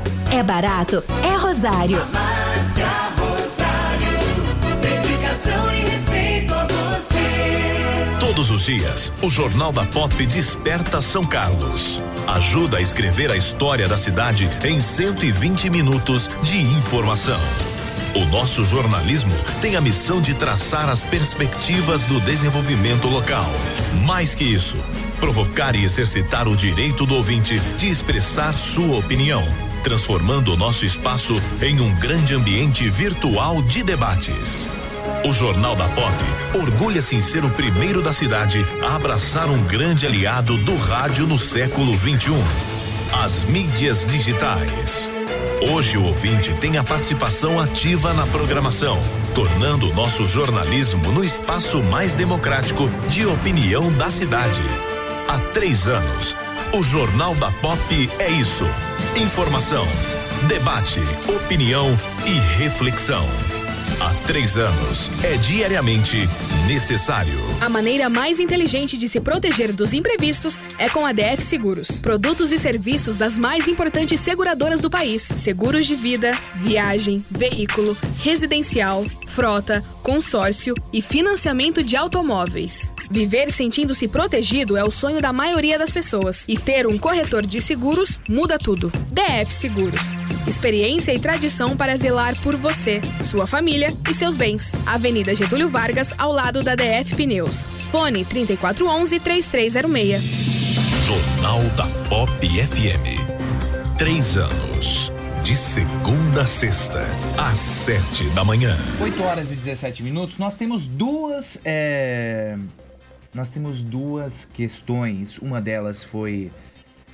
Foi é, mandada por um ouvinte ontem a respeito do coronavírus. E hoje nós temos uma outra questão. Essa questão é da ouvinte Viviane, né? Então vamos à primeira questão de ontem. Bom dia a todos. Tenho uma dúvida. Depois você pega esse nome por favor, viu, Polidoro? Por gentileza. Tenho uma dúvida diante dessa situação do coronavírus quanto aos prestadores de serviço que têm contrato mensal, como por exemplo as vans escolares, se continuarão a receber os mesmos valores, uma vez que não estão tendo as despesas com os transportes dos alunos. O Alexandre nos manda essa pergunta. Nós convidamos para tirar essa dúvida o advogado especialista em defesa do consumidor, Dr. Joner Neri. Joner, bom dia. Obrigado pela sua participação. É, nesse caso dos prestadores de serviço, é, é, qual é o comportamento no que tange a legislação é, de defesa do consumidor? Bom dia, Joner. Bom dia, Fábio. Bom dia a todos os ouvintes da Rádio Pop.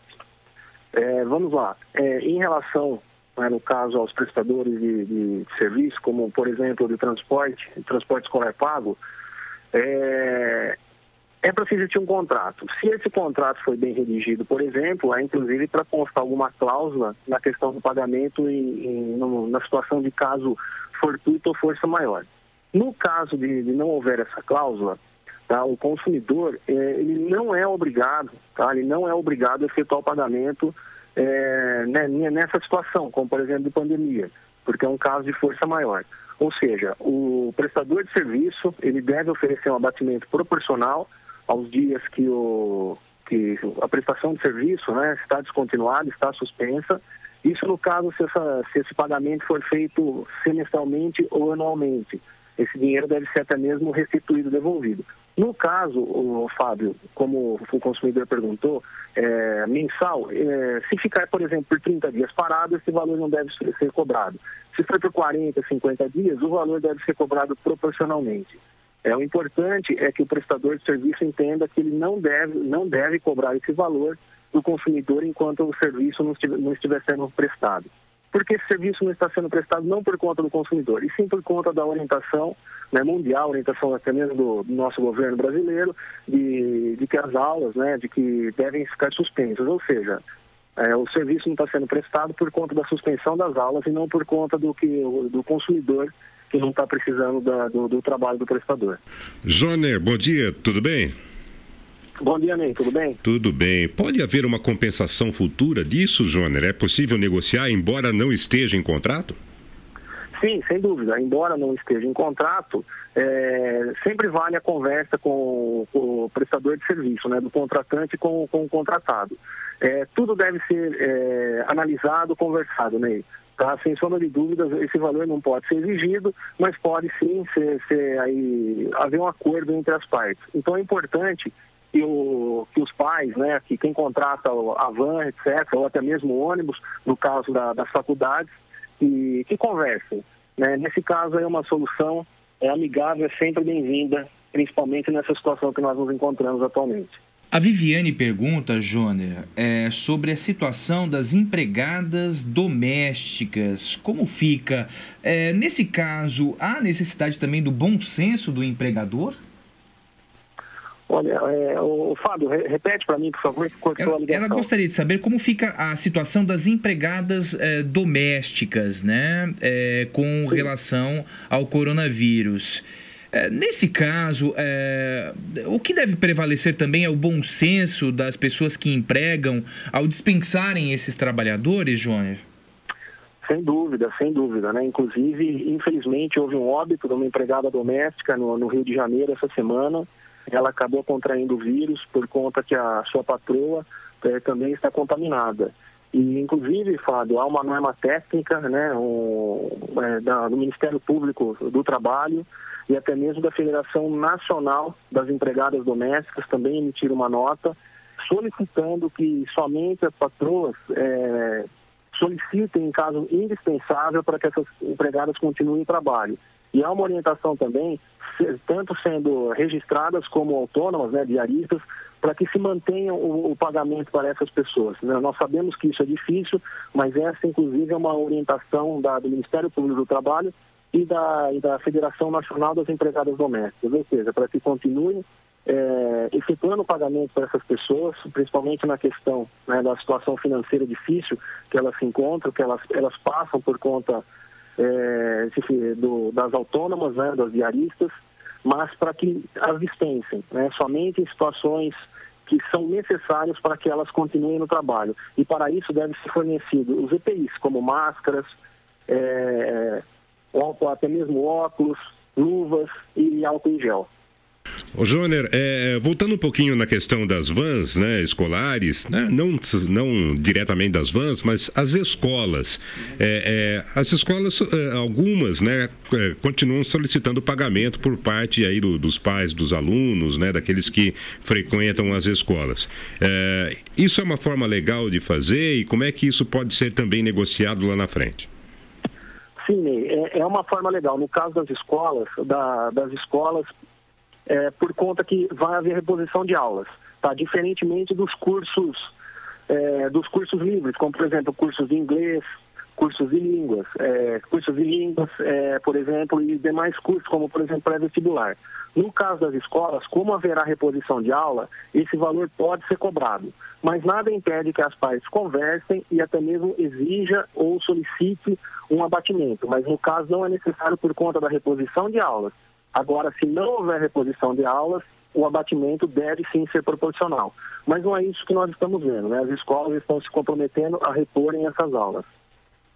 Joner, muito obrigado pela sua participação, pelos esclarecimentos. Um bom dia e quando tivermos novas demandas, certamente vamos participar, vamos é, solicitar a sua participação aqui no Jornal da Pop, viu? Obrigado, Fábio. Bom dia. Eu que agradeço. Estou sempre à disposição. Ok. Conversamos com o advogado especialista em defesa do consumidor, Joner Neri. Agora são 8 horas e 25 minutos. A Anvisa aprova primeiros testes rápidos para detectar o coronavírus. Quem traz as informações é repórter Denise Coelho a Anvisa aprovou os primeiros oito kits específicos para o diagnóstico da Covid-19. Os novos produtos são testes rápidos voltados para o uso profissional e que permitem a leitura dos resultados em média em 15 minutos. Os dados devem ser interpretados por um profissional de saúde com auxílio de informações clínicas do paciente e de outros exames. O farmacêutico Vinícius Pereira é responsável técnico de uma empresa que fez parceria com outra empresa coreana para a produção de três testes rápidos aprovados pela Anvisa, produtos que devem estar no mercado no mês de abril. Ele fala da importância dessa tecnologia em tempos de pandemia e pânico.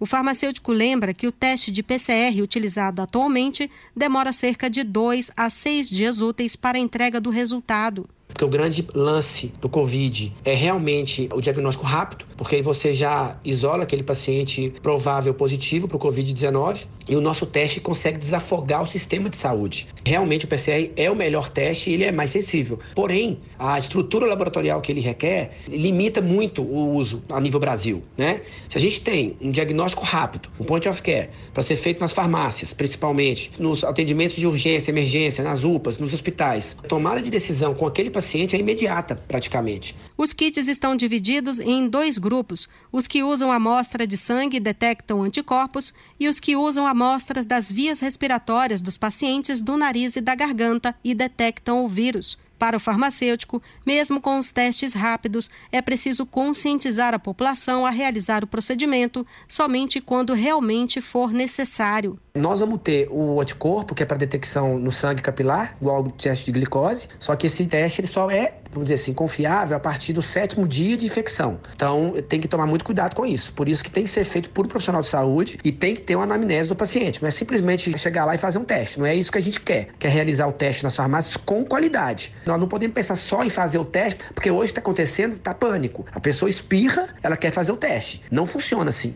Os novos registros aprovados estão nas resoluções 776 e 777, publicadas no Diário Oficial da União desta quinta-feira, 19 de março. Agência Rádio Web. De Brasília, Denise Coelho. Há três anos, você bem informado. No Jornal da Pop FM. O governador João Dória anunciou ontem um acordo com os supermercados para oferta de álcool em gel a preço de custo em todas as regiões do estado. O produto é um dos principais itens recomendados por autoridades de saúde para prevenção e combate ao novo coronavírus. O setor supermercadista, APAS, Associação Paulista de Supermercados, no entendimento com o governo do estado de São Paulo e também com os fornecedores de álcool gel, a partir de segunda-feira, dia 23 de março, venderão o produto a, com margem zero ou seja, sem nenhum valor adicional, o mesmo valor da aquisição dos produtores de álcool gel estarão sendo comercializados nos supermercados. Nas farmácias ainda não temos condição de fazer esse anúncio, mas aproveitamos a oportunidade para pedir à Abrafarma, as entidades que cuidam uh, das unidades de farmácia, redes e unidades de farmácia, que também possam se solidarizar a essa iniciativa da Associação Paulista de Supermercados. Supermercados, isso já está ajustado, vale a partir do dia 23 de março. Portanto, o álcool gel em qualquer embalagem nos supermercados em todo o estado de São Paulo será vendido com margem zero. Isso certamente vai impor uma redução no preço do custo do álcool gel. Aí compete ao Procon fazer a fiscalização, né, Santos? Para evitar Exato. preços abusivos né, e monstruosos, como tivemos aqui essa semana, né, de pessoas que exploram a saúde pública em momento indevido. Que bom que os supermercados estão entrando nessa guerra de verdade, né, Fábio? Porque saiu do papo e foi para a prática. Né? Aí sim é, é, funciona realmente para a sociedade e ajuda no combate a- a- ao coronavírus. E, e, Fábio, né? Ontem, que dificuldade para achar álcool em gel na cidade, viu? É mesmo, né? Muito difícil mesmo, né? Muitos locais não têm mais, esperam reposição dos estoques, é bem verdade, mas há uma dificuldade muito grande. Os supermercados colocando à disposição. E acho até, viu, é, coerente colocar regras até para consumo, é, tipo. é, duas unidades por pessoa, só por CPF, né, para evitar o consumo exagerado e pessoas que estocam em demasia em prejuízo de outros. É, seria uma regra interessante aí para a sociedade também manter os seus estoques ativos. A Diocese de São Carlos, que abrange 29 municípios da região, decidiu realizar missas sem fiéis. A medida que vale desde ontem acontece após a confirmação do primeiro caso de coronavírus na cidade. Em nota, o bispo Paulo César Costa determinou que os padres rezem sozinhos as missas. Ainda segundo o comunicado, a determinação tem como objetivo assegurar a vida dos fiéis e também é, dos padres, dos diáconos, do- dos bispos também. Além das determinações, recomendações também foram publicadas, como o pedido de que os fiéis evitem confessar e que, sendo possível, batizados e casamentos sejam adiados. Um, um ouvinte perguntou a respeito dos casamentos. É, na esfera católica, né, na, na religião católica, a recomendação da diocese é a suspensão desses é, eventos religiosos. Em entrevista, o bispo Dom Paulo detalha as medidas. Nós entendemos o mínimo de pessoas necessárias para que a celebração se desenvolva bem. Quero dizer, o presbítero, alguém que faça leitura, pequeno, duas, três pessoas que cantem, mas todos guardando as devidas distâncias e de forma que a celebração seja feita com esse pequeno grupo com beleza, bem celebrada, bem presidida e transmitida, de forma que aquele católico que participa da vida da paróquia possa se sentir unido à sua paróquia naquele momento de missa, de celebração, que ele participava presencialmente. Ele vai cumprir o seu preceito agora através dos meios de comunicação, através das mídias sociais, que transmitirá para ele, ele vai estar na sua casa, com a sua família, né? é o momento que nós devemos enfatizar a questão da igreja doméstica, esse conceito bonito que Paulo VI fala da família, que São Paulo VI fala da família como igreja doméstica. É claro que o fiel que faz parte do grupo de risco, ele deve estar na sua casa, não é? Ele, ele não deve estar lá presente na igreja. O padre ele deve ter a prudência necessária de ter, de organizar esse pequeno grupo, leitor, duas, três pessoas que cantem. Não precisa muita gente, quer dizer, uma pequena equipe basta para que a celebração seja bem conduzida. Não, não precisamos de missa seca, onde o padre ele mesmo reza e ele mesmo responde. Não, não é? É, é mesmo os órgãos governamentais, é, é, pequenas reuniões com locais abertos, por isso nós incentivamos que a igreja deve estar aberta. 8 horas e 33 minutos e o delegado seccional de São Carlos, Rogério Facanivita, explica como funcionam as delegacias nesse período de pandemia do coronavírus. E as delegacias de polícia estão funcionando normalmente, no horário normal, Apenas as pessoas é, têm que ter uma consciência de que procurar a delegacia só em caso de necessidade, de extrema necessidade. Quais seriam os casos de extrema necessidade?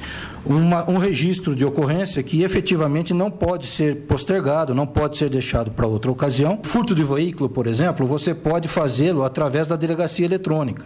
Você não precisa comparecer na delegacia de polícia. Então, todo mundo que tem um computador, é só acessar o site da Polícia Civil ou da própria delegacia eletrônica e lá vão ter todas as informações em que ele faz o registro diretamente online. Esse, esse registro vai ser encaminhado para uma autoridade policial responsável e vai ser enviado para o e-mail da pessoa. A pessoa pode vai receber esse e-mail no dia seguinte e poderá, e poderá imprimi-lo normalmente. Então, é, são certos é, é, fatores que não determinam que a pessoa precise necessariamente se dirigir até a delegacia de polícia.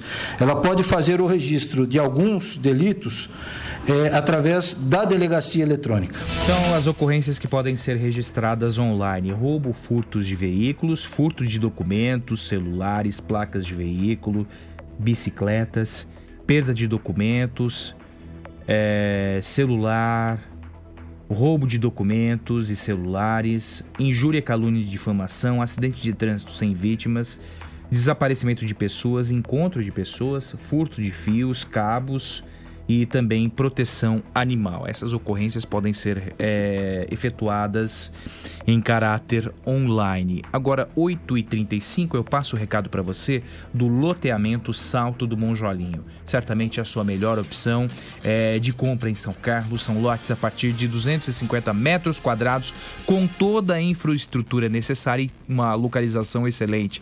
Perto do shopping, perto do Diocesano, perto do Sesc, das nossas marginais. Esse é o loteamento Salto do Monjolinho.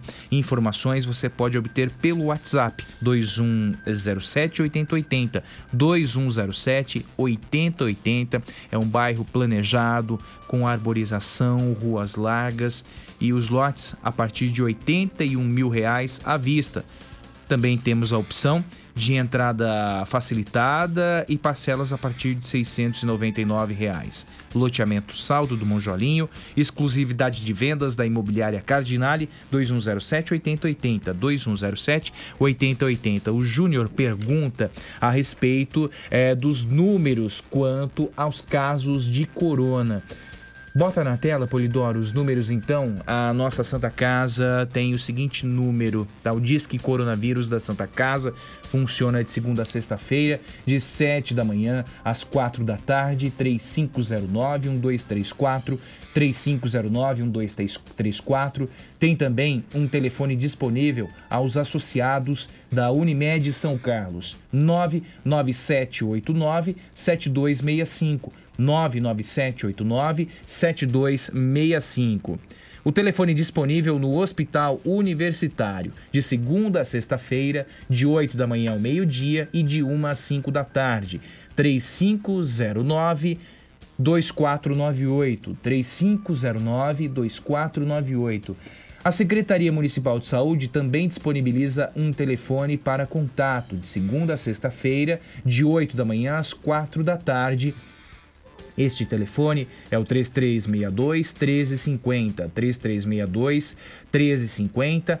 Temos também o 3372-6592, 3372-6592 e o 3368-7400, 3368-7400. Vigilância epidemiológica de segunda a sexta, de 7 da manhã às 5 da tarde, 3307-7405, 3307-7405 e a vigilância sanitária para estabelecimentos comerciais de segunda a sexta-feira, de 7 da manhã às 5 da tarde, de segunda a sexta-feira, de 7 da manhã às 5 da tarde, 8 e 38 O seu dia começa no Jornal da Pop FM.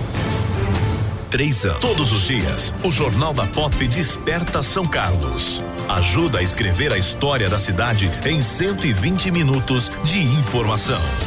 O nosso jornalismo tem a missão de traçar as perspectivas do desenvolvimento local. Mais que isso, provocar e exercitar o direito do ouvinte de expressar sua opinião, transformando o nosso espaço em um grande ambiente virtual de debates. O Jornal da Pop orgulha-se em ser o primeiro da cidade a abraçar um grande aliado do rádio no século 21. As mídias digitais. Hoje o ouvinte tem a participação ativa na programação, tornando o nosso jornalismo no espaço mais democrático de opinião da cidade. Há três anos, o Jornal da Pop é isso: informação, debate, opinião e reflexão. Há três anos, é diariamente necessário. Tudo que você procura numa grande farmácia. A Farmácia Rosário tem. Farmácia Rosário. É barato, é Rosário. Atendendo toda a região. Os melhores preços, as melhores promoções. Rosário, você conhece, você confia. É barato, é Rosário. Farmácia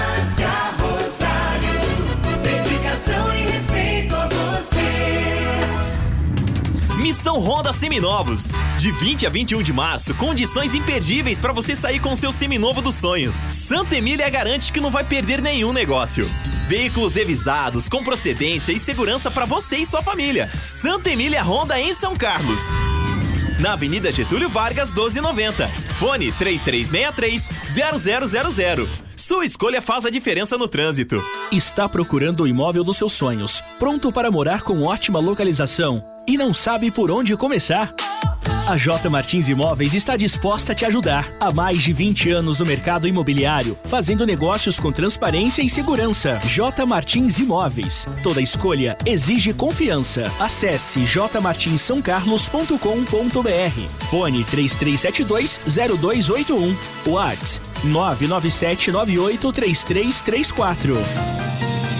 Há três anos, São Carlos se informa. Aqui, no Jornal Pop FM. De segunda a sexta, às sete da manhã. Jornal da Pop FM. Entrevista. 20 para as 9 na Pop, nós recebemos em nossos estúdios o vice-prefeito Juliano Cardinale. Juliano, bom dia, tudo bem? Tranquilo? Bom dia, Fabinho, tudo bom? Bom dia, Ney, bom dia, bom dia ouvintes da Pop. Faz um tempinho que já ensaio é, uma entrevista com o Juliano Cardinale, desde aquela reunião na CISC para discutir os estragos provocados pelas enchentes, né, Juliano? Porque o Juliano fez um trabalho enquanto secretário de, eh, secretário de Habitação e Desenvolvimento Urbano na busca de recursos, quando nós tínhamos o ministro das cidades, Gilberto Kassab. A cidade lutava por recursos. O Juliano foi a Brasília com o Reginaldo Peronte, com o Carneirinho, mas na- não virou absolutamente nada. Aquela época, o presidente da República era Michel Temer. Michel Temer, né? Não lembro se era se era Dilma ou se foi era Dilma. Dilma. Dilma, Final porque da Dilma, final da verdade. Dilma, porque Final da depois Dilma. ele virou ministro de co- telecomunicações, né? Exatamente. Na a época ele era ministro das cidades. Juliano, é, Por que esse assunto não andou? Por que a cidade não aproveitou esse momento com Gilberto Kassab do PSD, você integrante do PSD, e não conquistou os recursos para enchentes? É, na verdade, o que foi feito lá na prefeitura no começo da gestão é que uma coisa que eu tinha proposto é, um pouco antes da gente ser candidato, ou depois de ter ganho um pouquinho, que era o escritório de projetos. Né? Então fui lá como até mais como vice-prefeito do que como secretário de habitação, porque e volto a repetir que eu acho importantíssimo a prefeitura ter um núcleo de uns, do chame o nome que for, a gente põe escritório de projetos para que é, tenha uma pessoa ali que na Núcleo verdade de desenvolvimento. no da desenvolvimento, cidade, né? exatamente. Normalmente isso daí deve ficar para o vice-prefeito ou também algum secretário, alguém de confiança do, do governo, para realmente entender as necessidades da cidade e ir atrás dos recursos, não é só ir atrás dos recursos, ir atrás do que vai possibilitar pegar os recursos, né? Porque não adianta. Projetos. É, os projetos. Então, o que, que aconteceu? É, eu identifiquei, né? Nós, via decreto foi feito, né? Esse escritório de projetos que no começo estava andando muito bem, e a gente identificou que um dos maiores gargalos de São Carlos, apesar de não ter acontecido nada parecido como já aconteceu nesses anos anteriores, principalmente nesse ano, a gente entendeu que é, a busca de recursos para para a questão das enchentes era importantíssima, importantíssimo por dois motivos. Primeiro, pelos prejuízos que, ele- que ela, quando acontece, traz. E segundo, porque o volume financeiro necessário para fazer essas obras é muito grande. 100 milhões aproximadamente? Júlio? É, na verdade é o seguinte, o projeto em si, projeto completo que existe em São Carlos, feito pelo professor Soami, que até agora, não sei se no momento já precisa até dar uma revisada, porque foi feito há um, um tempo atrás, não sei se não me engano, 7, 8 anos, fala em mais de 500 milhões para fazer 500 milhões. 500 milhões. 600, né? Segundo É. a última conta pela prefeitura. Torno é Beira uma- 600 be- milhões. be- né? Beira 600 milhões.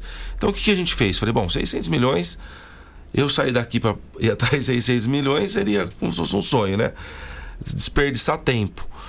Aí o que a gente fez? Eu- pegamos esse projeto, junto com a Defesa Civil, revisamos e eu fui até junto da a, Associação dos Engenheiros, também o SOAMI, perguntamos o que, que é essencial, o mínimo que pode ser feito para resolver pelo menos o problema ali da, do mercado, que é onde que causa os maiores prejuízos.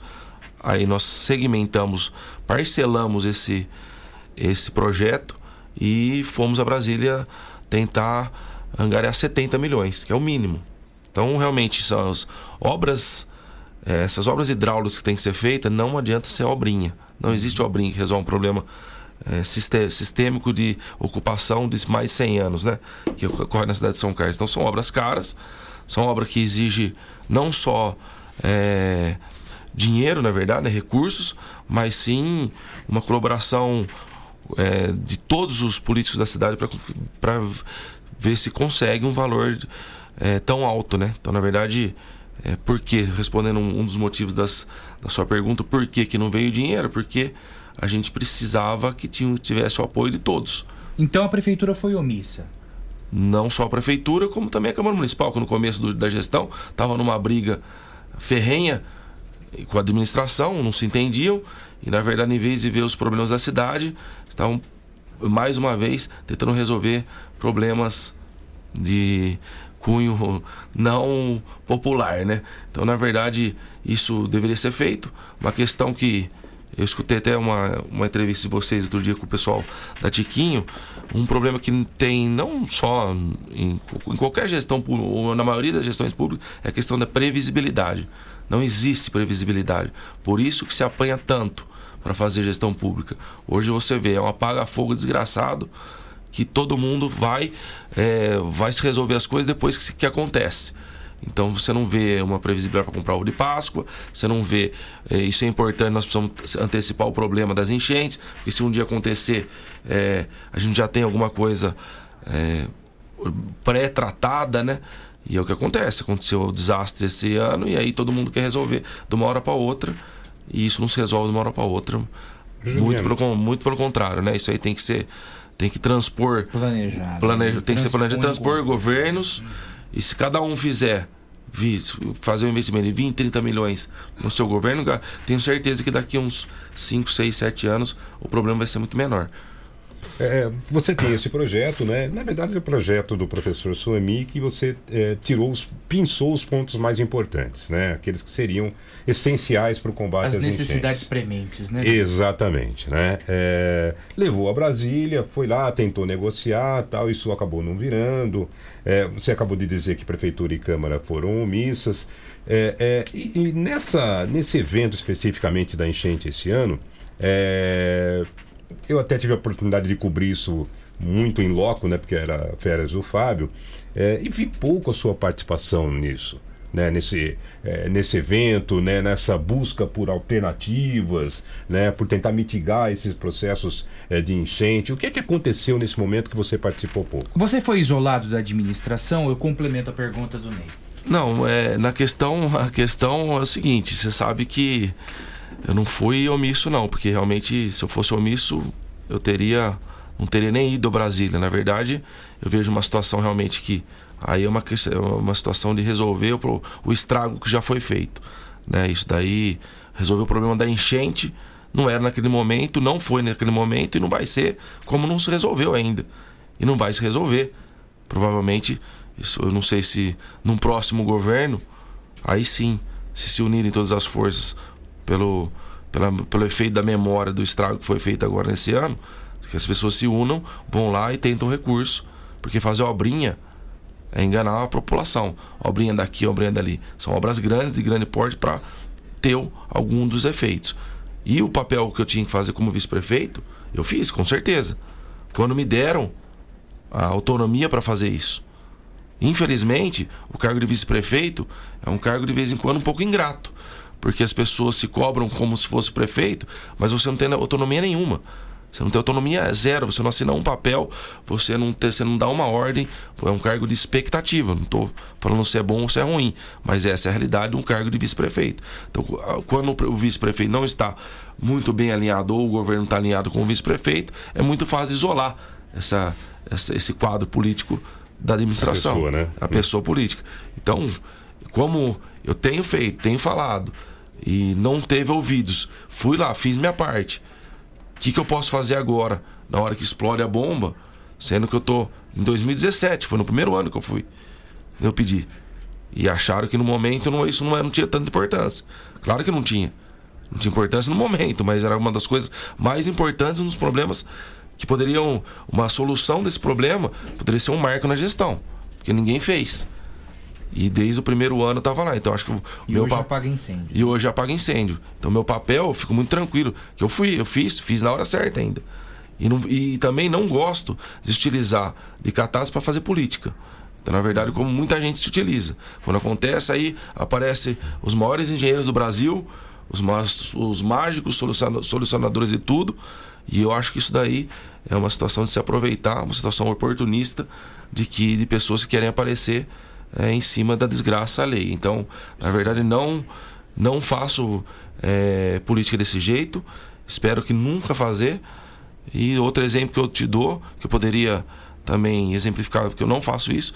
Uma vez que eu fui fazer um curso de gestão pública nos Estados Unidos, nenhum momento eu fui em nenhum lugar fazer isso, porque eu acho que isso não, você não deve fazer política com esse tipo de coisa. Eu fui fazer porque eu achava importante, eu como vice-prefeito, numa situação, numa época que tinha muita especulação se o Ayrton ia sair ou não, e eu precisava me preparar caso aquilo acontecesse para para realmente dar o melhor de mim, porque é uma responsabilidade muito grande, uma situação tanto de vice-prefeito e prefeito mais ainda.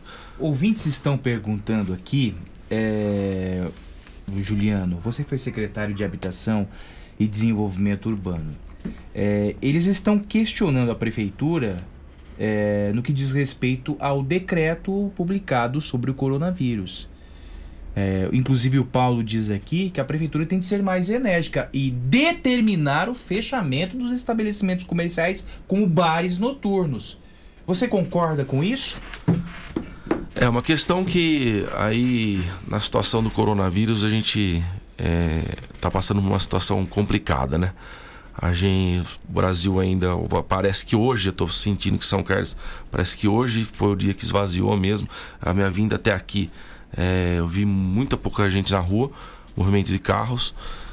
E eu vejo que até ontem ou até essa semana que o pessoal não estava muito preocupado. Então, realmente, se não tiver tempo para fazer essa conscientização das pessoas, eu acredito que o caminho realmente tem que ser mais enérgico e pegar e fechar, sair, mandar Proibir proibir, mesmo. proibir, Proibir mesmo, mesmo, né? porque é, pelo que eu tô vendo, Porque a prefeitura tem essa prerrogativa, né? Na emissão dos alvarás, das Sim, autorizações. né? Exatamente. Eu não sei também, a partir do momento, a questão jurídica, isso tem que ser visto também dos dois lados, qual que é a responsabilidade da prefeitura caso mande fechar tudo e depois aconteça de ter que indenizar alguma situação dessa. Então, eh, se fala assim, pensando na questão de saúde, acho que tem que se reunir, chegou a hora de se reunir com o pessoal da Unimed, dos médicos, próprio secretário de saúde e ver o que que na verdade, tomar essa decisão se fecha tudo, se só dá, faz o decreto de para fechar alguns estabelecimentos,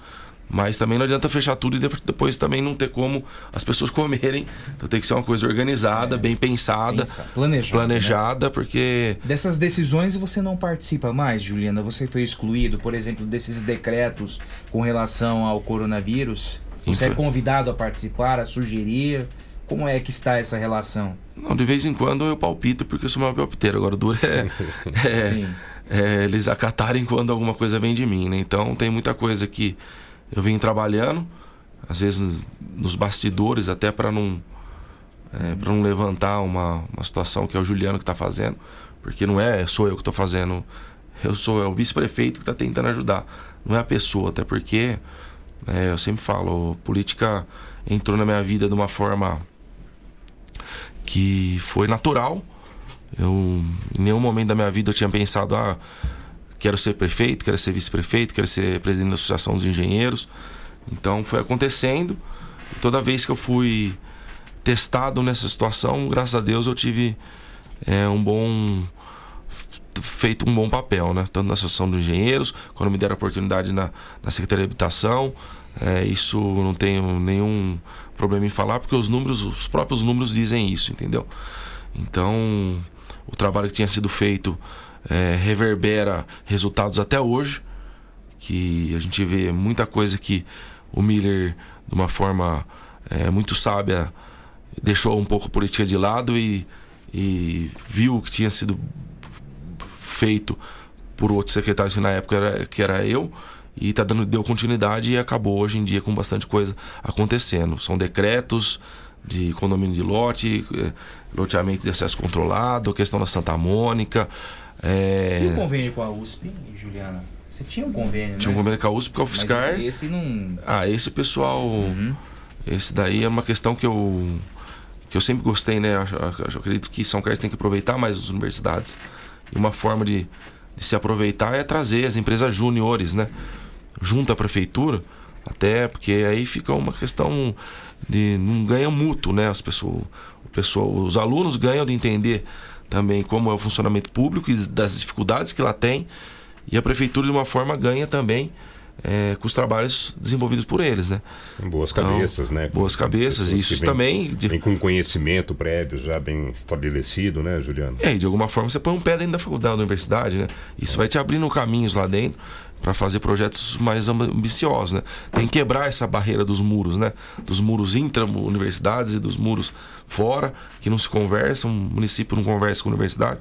E isso, quem só tem a perder é São Carlos, né? Então a gente Mas, tinha é- contato com as juniores da, da Federal de Estatística e com o pessoal da Engenharia de Produção e Matemática e Computação da USP. Você, você continua dando expediente na prefeitura? Sim. Normalmente, Sim, diariamente? normalmente. Normalmente. Pelo menos. Pois, pois não, pois. É, então isso a gente mantém, a gente tá lá o máximo que pode. Então, quem quiser, a gente tá de portas abertas lá no quarto andar. Legal. E o seu futuro político, Juliano? Você é vice-prefeito é, é, pelo PSD. A sua esposa, Marina Mello, foi candidata a deputada estadual. Comenta-se que ela poderia ser candidata a vice-prefeita. É, o que você pensa para o seu futuro político, Juliano? É, como a gente estava conversando um pouquinho antes aqui, é, a gente tem que. Na política a gente tem que cumprir algumas situações Uhum. de calendário, né? Alguns ritos, né? Alguns ritos, né? Nesse momento, o rito do calendário, a gente precisa é, filiar as pessoas que provavelmente serão vereadores ou candidatos a prefeito ou vereador. PSD. PSD. É só o PSD que está no grupo? Não, por enquanto sim. Por enquanto, Por enquanto. Por enquanto sim, Uhum. porque agora a gente está fechando a chapa de vereador, que a gente sabe muito bem que não tem mais coligação. Então a chapa vai ter que ser Fortalecida. pura, né? fortalecida pura, né? E isso vai mudar bastante o cenário, né?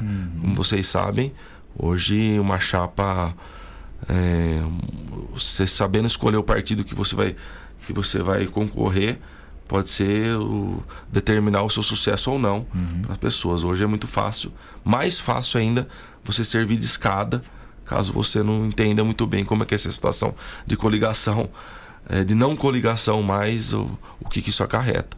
E qual a sua intenção? É, é ser candidato a, então, nessa a prefeito, a é, a gente a gente tem um quadro no PSD é, que eu falo que é um quadro até favorável, privilegiado, que realmente eu hoje sou o vice-prefeito, posso vir a ser um candidato a prefeito. a prefeito. Tem a Marina Melo, que foi candidata a deputada, ela foi teve uma votação boa, né, quase 10 mil votos para a primeira. Então ela também é um, é um quadro. E existe todo o quadro também de uma composição política que também a gente não descarta. Então, na verdade, hoje, por, por isso que eu estou te falando, no primeiro momento a gente vai ter que, a gente tem que resolver a questão da chapa, da Pra nossa ver- chapa para vereador e político Porque do isso partido. impulsiona uma candidatura Com certeza. a prefeito. É isso. Com- não só impulsiona e também é, identifi- dá uma identificação quem é o PSD em São Carlos, né? Então, como na questão da, da- da- minha vice-prefeitura, como tinha coligação e foi um negócio muito meio abrupto, meio rápido, é, a gente num primeiro momento não teve tempo para fazer isso não, na eleição passada. É importante resgatarmos a história. Até os 45 do segundo tempo, o vice de Ayrton era Edson Fermiano. Aí houve a composição com o PSD que sugeriu o seu nome, né, Juliano? Exatamente, por conta do trabalho feito na Associação dos Engenheiros, principalmente no, no- na situação do plano diretor. Então, realmente, esse trabalho que não deu tempo de fazer, porque não havia essa, possi essa possibilidade, não- sim, essa possibilidade apareceu de ser vice. Teve, na época, também conversas com o Neto Donato, apareceu muito em cima da hora, tipo um, dois, dois meses, nem lembro se já não estava fechado a, a questão de filiação nos partidos.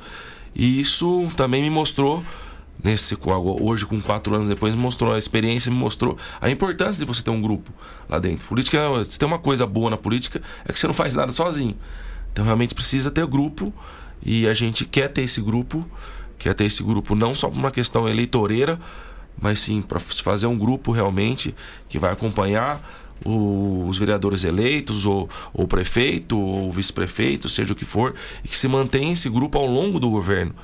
Porque o que eu mais vi agora nessas andanças minhas é pessoas que foram candidatas e se precisar de alguma coisa tem que pedir pelo amor de Deus sozinho para ser atendido.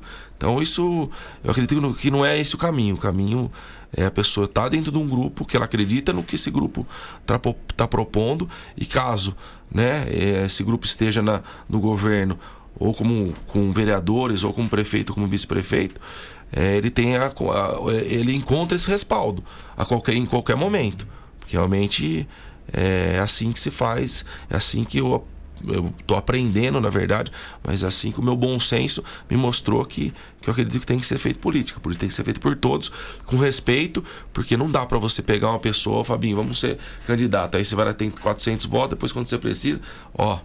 É, como um, um, um rapaz falou para mim ontem, que inclusive foi candidato, falou assim: é, parece. É, parece colhedeira de algodão. Você usa uma vez a cada quatro anos, né? Quatro anos, né? Cada, O candidato Copa do Mundo. é, né? o candidato Copa De do Mundo. quatro anos. Você vai lá, depois de quatro anos, você vai dar uma engraxadinha nele, passa um olhinho, fala, ó, corre lá. Recicla, né? Corre lá, Boa, é. corre lá, pega os votos, depois se ele não entrar, você encosta ele, deixa ele lá enferrujar, e se ele precisar de alguma coisa, ninguém faz nada. Então, é o jeito de política que ele tem que mudar. Você, Na verdade, diria, você diria que o único caminho que você não seguiria é o de apoio a uma provável reeleição de Ayrton Garcia? Isso não é nem questão de, de, de dar apoio ou não dar. É, Hoje a gente vê que existe uma incompati- incompatibilidade de, de, de pensamentos até, né? E eu acredito agora nesse momento que é, eu acredito na nova geração. A gente é uma nova geração. Acredito que está na hora do, do, do- das cadeiras do poder realmente passar para uma nova geração. Né? Isso a gente tem que entender. É, até eu tenho conversado com meu sogro e algumas vezes ele disse, ele falou assim, não, minha geração realmente, Juliano, tá na hora de pendurar a chuteira, não de calçar a chuteira. Seu sogro já tá com 70 anos, o ex-prefeito Danhone de Mello. né? Isso, é Aliás, da- é a geração 70, né? É. Danhone de Mello, Newton Lima, Oswaldo Barba, Ayrton é, Garcia. Ayrton, Ayrton Garcia e Paulo Automani, a geração 70, todos com 70 anos. Então eu achei um, até uma constatação, até de forma humilde dele, de entender. Realmente a geração dele, ele entende que passou. Certo. Que passou e que está na hora de, de dar a, a- abertura e, e- e apoio a uma nova geração. E eu também acredito muito nisso, porque o mundo mudou, mudou muito drasticamente, de uma forma de que realmente a geração não acompanhou. Hoje é muito difícil você ver é, rede social, internet, e-mail, tudo isso. Você pegar. É, são a- as pessoas das gerações do ano 70 que não procuraram é, entender como isso aconteceu. Hoje tem dificuldade para ver isso, para trabalhar com isso. É, é, chamada de vídeo, WhatsApp. Então foi uma revolução. Que até não precisa ser essa geração 70, pode ser a geração 60, até a geração 55, às vezes tem uma certa dificuldade. E entender tudo isso é difícil, até pra gente, que é, do, que é dos anos 78, 80, dos anos 80, nascido nos anos 80, que ainda pegou uma- um pouco da época do, do parte analógica. Hoje em dia, pessoa- o pessoal que nasceu de 90 para cima, 95, 2000, então, não sabe o que, que é discar naquele telefone de roda, né? Que hoje se mostrar não É sabe nem o que, que é. Então, é tudo no touchscreen. Então, olha só que mudança incrível que isso aconteceu. E o primeiro. Isso muda tudo, né? Isso não, muda não é tudo. só a mudança ali do. Isso da, muda a gestão. Da operação, isso muda É, tudo. Isso né? muda a gestão, como se faz gestão, como faz administração, de que jeito que as pessoas se interrelacionam. Então, realmente, é, não- de, em nenhum momento eu descartando essas pessoas, a experiência dessas pessoas que passaram pela prefeitura é de extremíssima importância. Mas agora é, é, se inverteu os papéis. Hoje, acredito que eles deveriam ser realmente pessoas que acompanhassem, fossem conselheiros dessa nova geração, que vai ajudar muito não cometer os erros cometidos no passado.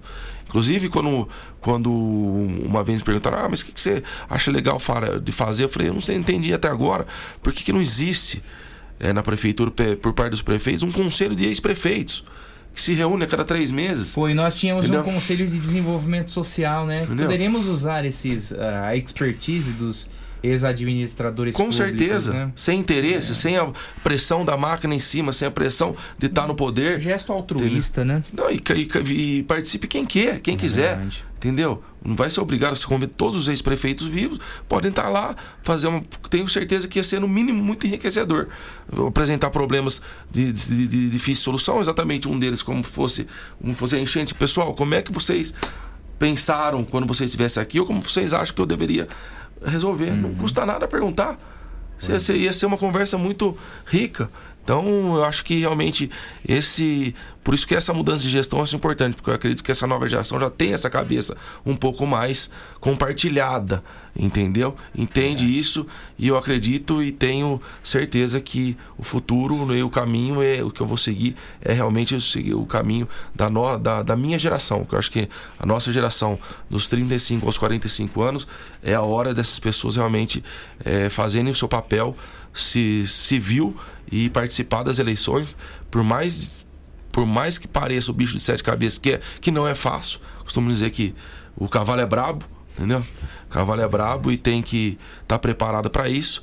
Vai levar porrada, vai ter que aguentar, vai ser.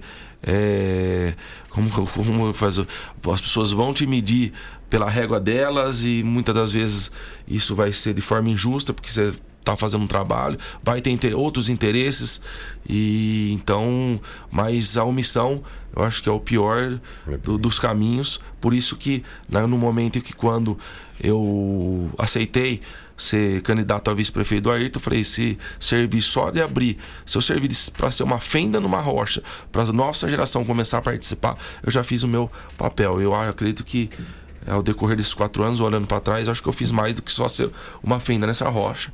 Participei, entendi, apanhei. E só que agora, se for para participar da política, eu quero ter participar é, não sendo mais coadjuvante, não preciso ser o, o prefeito, mas né? eu preciso com protagonismo, um papel de, no mínimo, estar do lado do, de quem está Se propondo se propondo a administrar administrar. a cidade, então, né? esse é o caminho. Eu acredito que é, acho que foi uma experiência muito válida para mim, muito, muito válida, porque essa é a questão do aprendizado, mas uma questão também, não tenho rusgas, não tenho nada, mas achei que foi de um mau aproveitamento de um, de um, de um quadro que eu poderia fazer e poderia trazer até muito mais benefício para o governo Ayrton. Mas quem manda são, são outras pessoas que, não, que acharam que não, que, não, que não era muito importante me aproveitar. Eu, como vice- vice- vice-prefeito, falei: se eu não posso é, ajudar, então eu não vou atrapalhar, porque se eu atrapalhar, eu vou causar ainda mais um problema. Então, como a coisa foi andando e andou de, forma, é, de uma forma até razoavelmente boa, né? não podemos falar, não houve grandes problemas, mas tenho certeza que é, qualquer administração é, pode e deve ser muito melhor do que todas as outras que a gente vem vindo no passado, que realmente, é, na minha é, concepção, é, faz com que não, uma liderança política não se solidifique. Acho que muito por conta é, das administrações que não, não convencem. né? Então é bem por aí que eu, que eu penso. Então o caminho que você falou não é nem questão de ficar com a Ayrton ou não ficar com a Ayrton. O caminho é que agora eu acredito. É a busca pela renovação, né? Na, não é busca não, né? Já é na realidade, né? Não é nem renovar. Agora a realidade tem que ser essa. Juliano, muito obrigado pela sua participação. Bom dia. Bom dia, bom dia para todos vocês. É, pessoal, se cuidem com essa história do coronavírus. É, É, uma dúvida. situação que eu tô vindo aqui na Pop e provavelmente vai ser um, um dos últimos lugares que eu É, vou vir é, até é. me resguardar. Isso. E tudo bem, sem histeria, sem apavoramento, mas é, a situação é séria. Temos que ficar em casa, principalmente pessoas de idade, porque realmente é, se co- acontecer de começar a desencadear muitos casos, principalmente pessoas idosas, aí o problema começa a ficar muito sério. E a forma hoje que a gente tem mais mais tranquila e a única que funciona é realmente o não contato social por um tempo. Então, realmente fica assim uma situação que também para mim é nova. Pra e eu tô todos, para todo mundo é novo e eu tô fazendo e essa semana usei para realmente resolver tudo que eu tinha que fazer de forma pessoal para realmente se resguardar agora. Bom dia, Ney. Até segunda-feira. À noite tem o Pop Sports. Tem Pop Sport hoje. Bom dia, Polidoro. Fica até meio-dia. Voltamos segunda às sete. Você ouviu o Jornal da Pop FM. Oferecimento: Farmácias Rosário, Oral Implantes, São Carlos, Rua Marechal Deodoro, 2372. Art Point, Gráfica e Editora. J Martins Imóveis. Toda escolha exige confiança. Rua Doutor Orlando Damiano, 2335. E Avatim, refúgio de boas sensações. Na Rua Episcopal, 2089B, Centro. Tudo que você procura numa grande farmácia. A Farmácia Rosário tem. Farmácia Rosário. É barato, é Rosário. Atendendo toda a região. Os melhores preços, as melhores promoções. Rosário, você conhece, você confia. É barato, é Rosário. Farmácia Rosário. Dedicação e Sim, sim, eu vou pra Oral Sim. Pra, pra minha vida melhorar. Ri, ri, quero voltar a sorrir. Ha, ha, sorrir e gargalhar. Eu vou abrir a porta pra felicidade.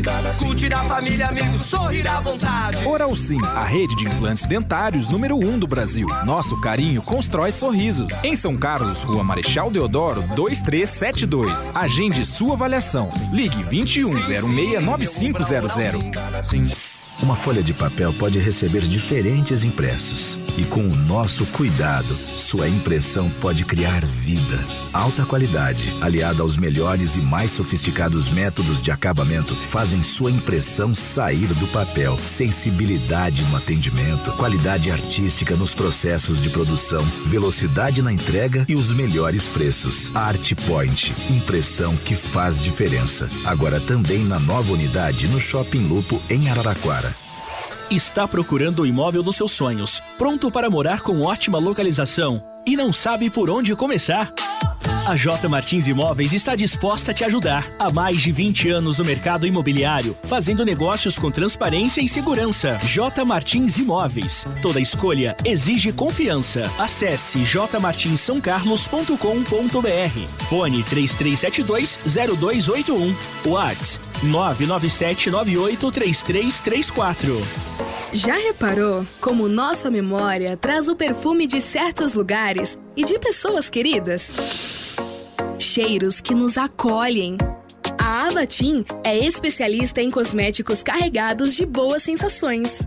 São mais de 450 itens, entre difusores, perfumes para interiores, hidratantes, sabonetes, dentre outros produtos focados no bem-estar. Visite a loja, Rua Episcopal 2089B, Centro,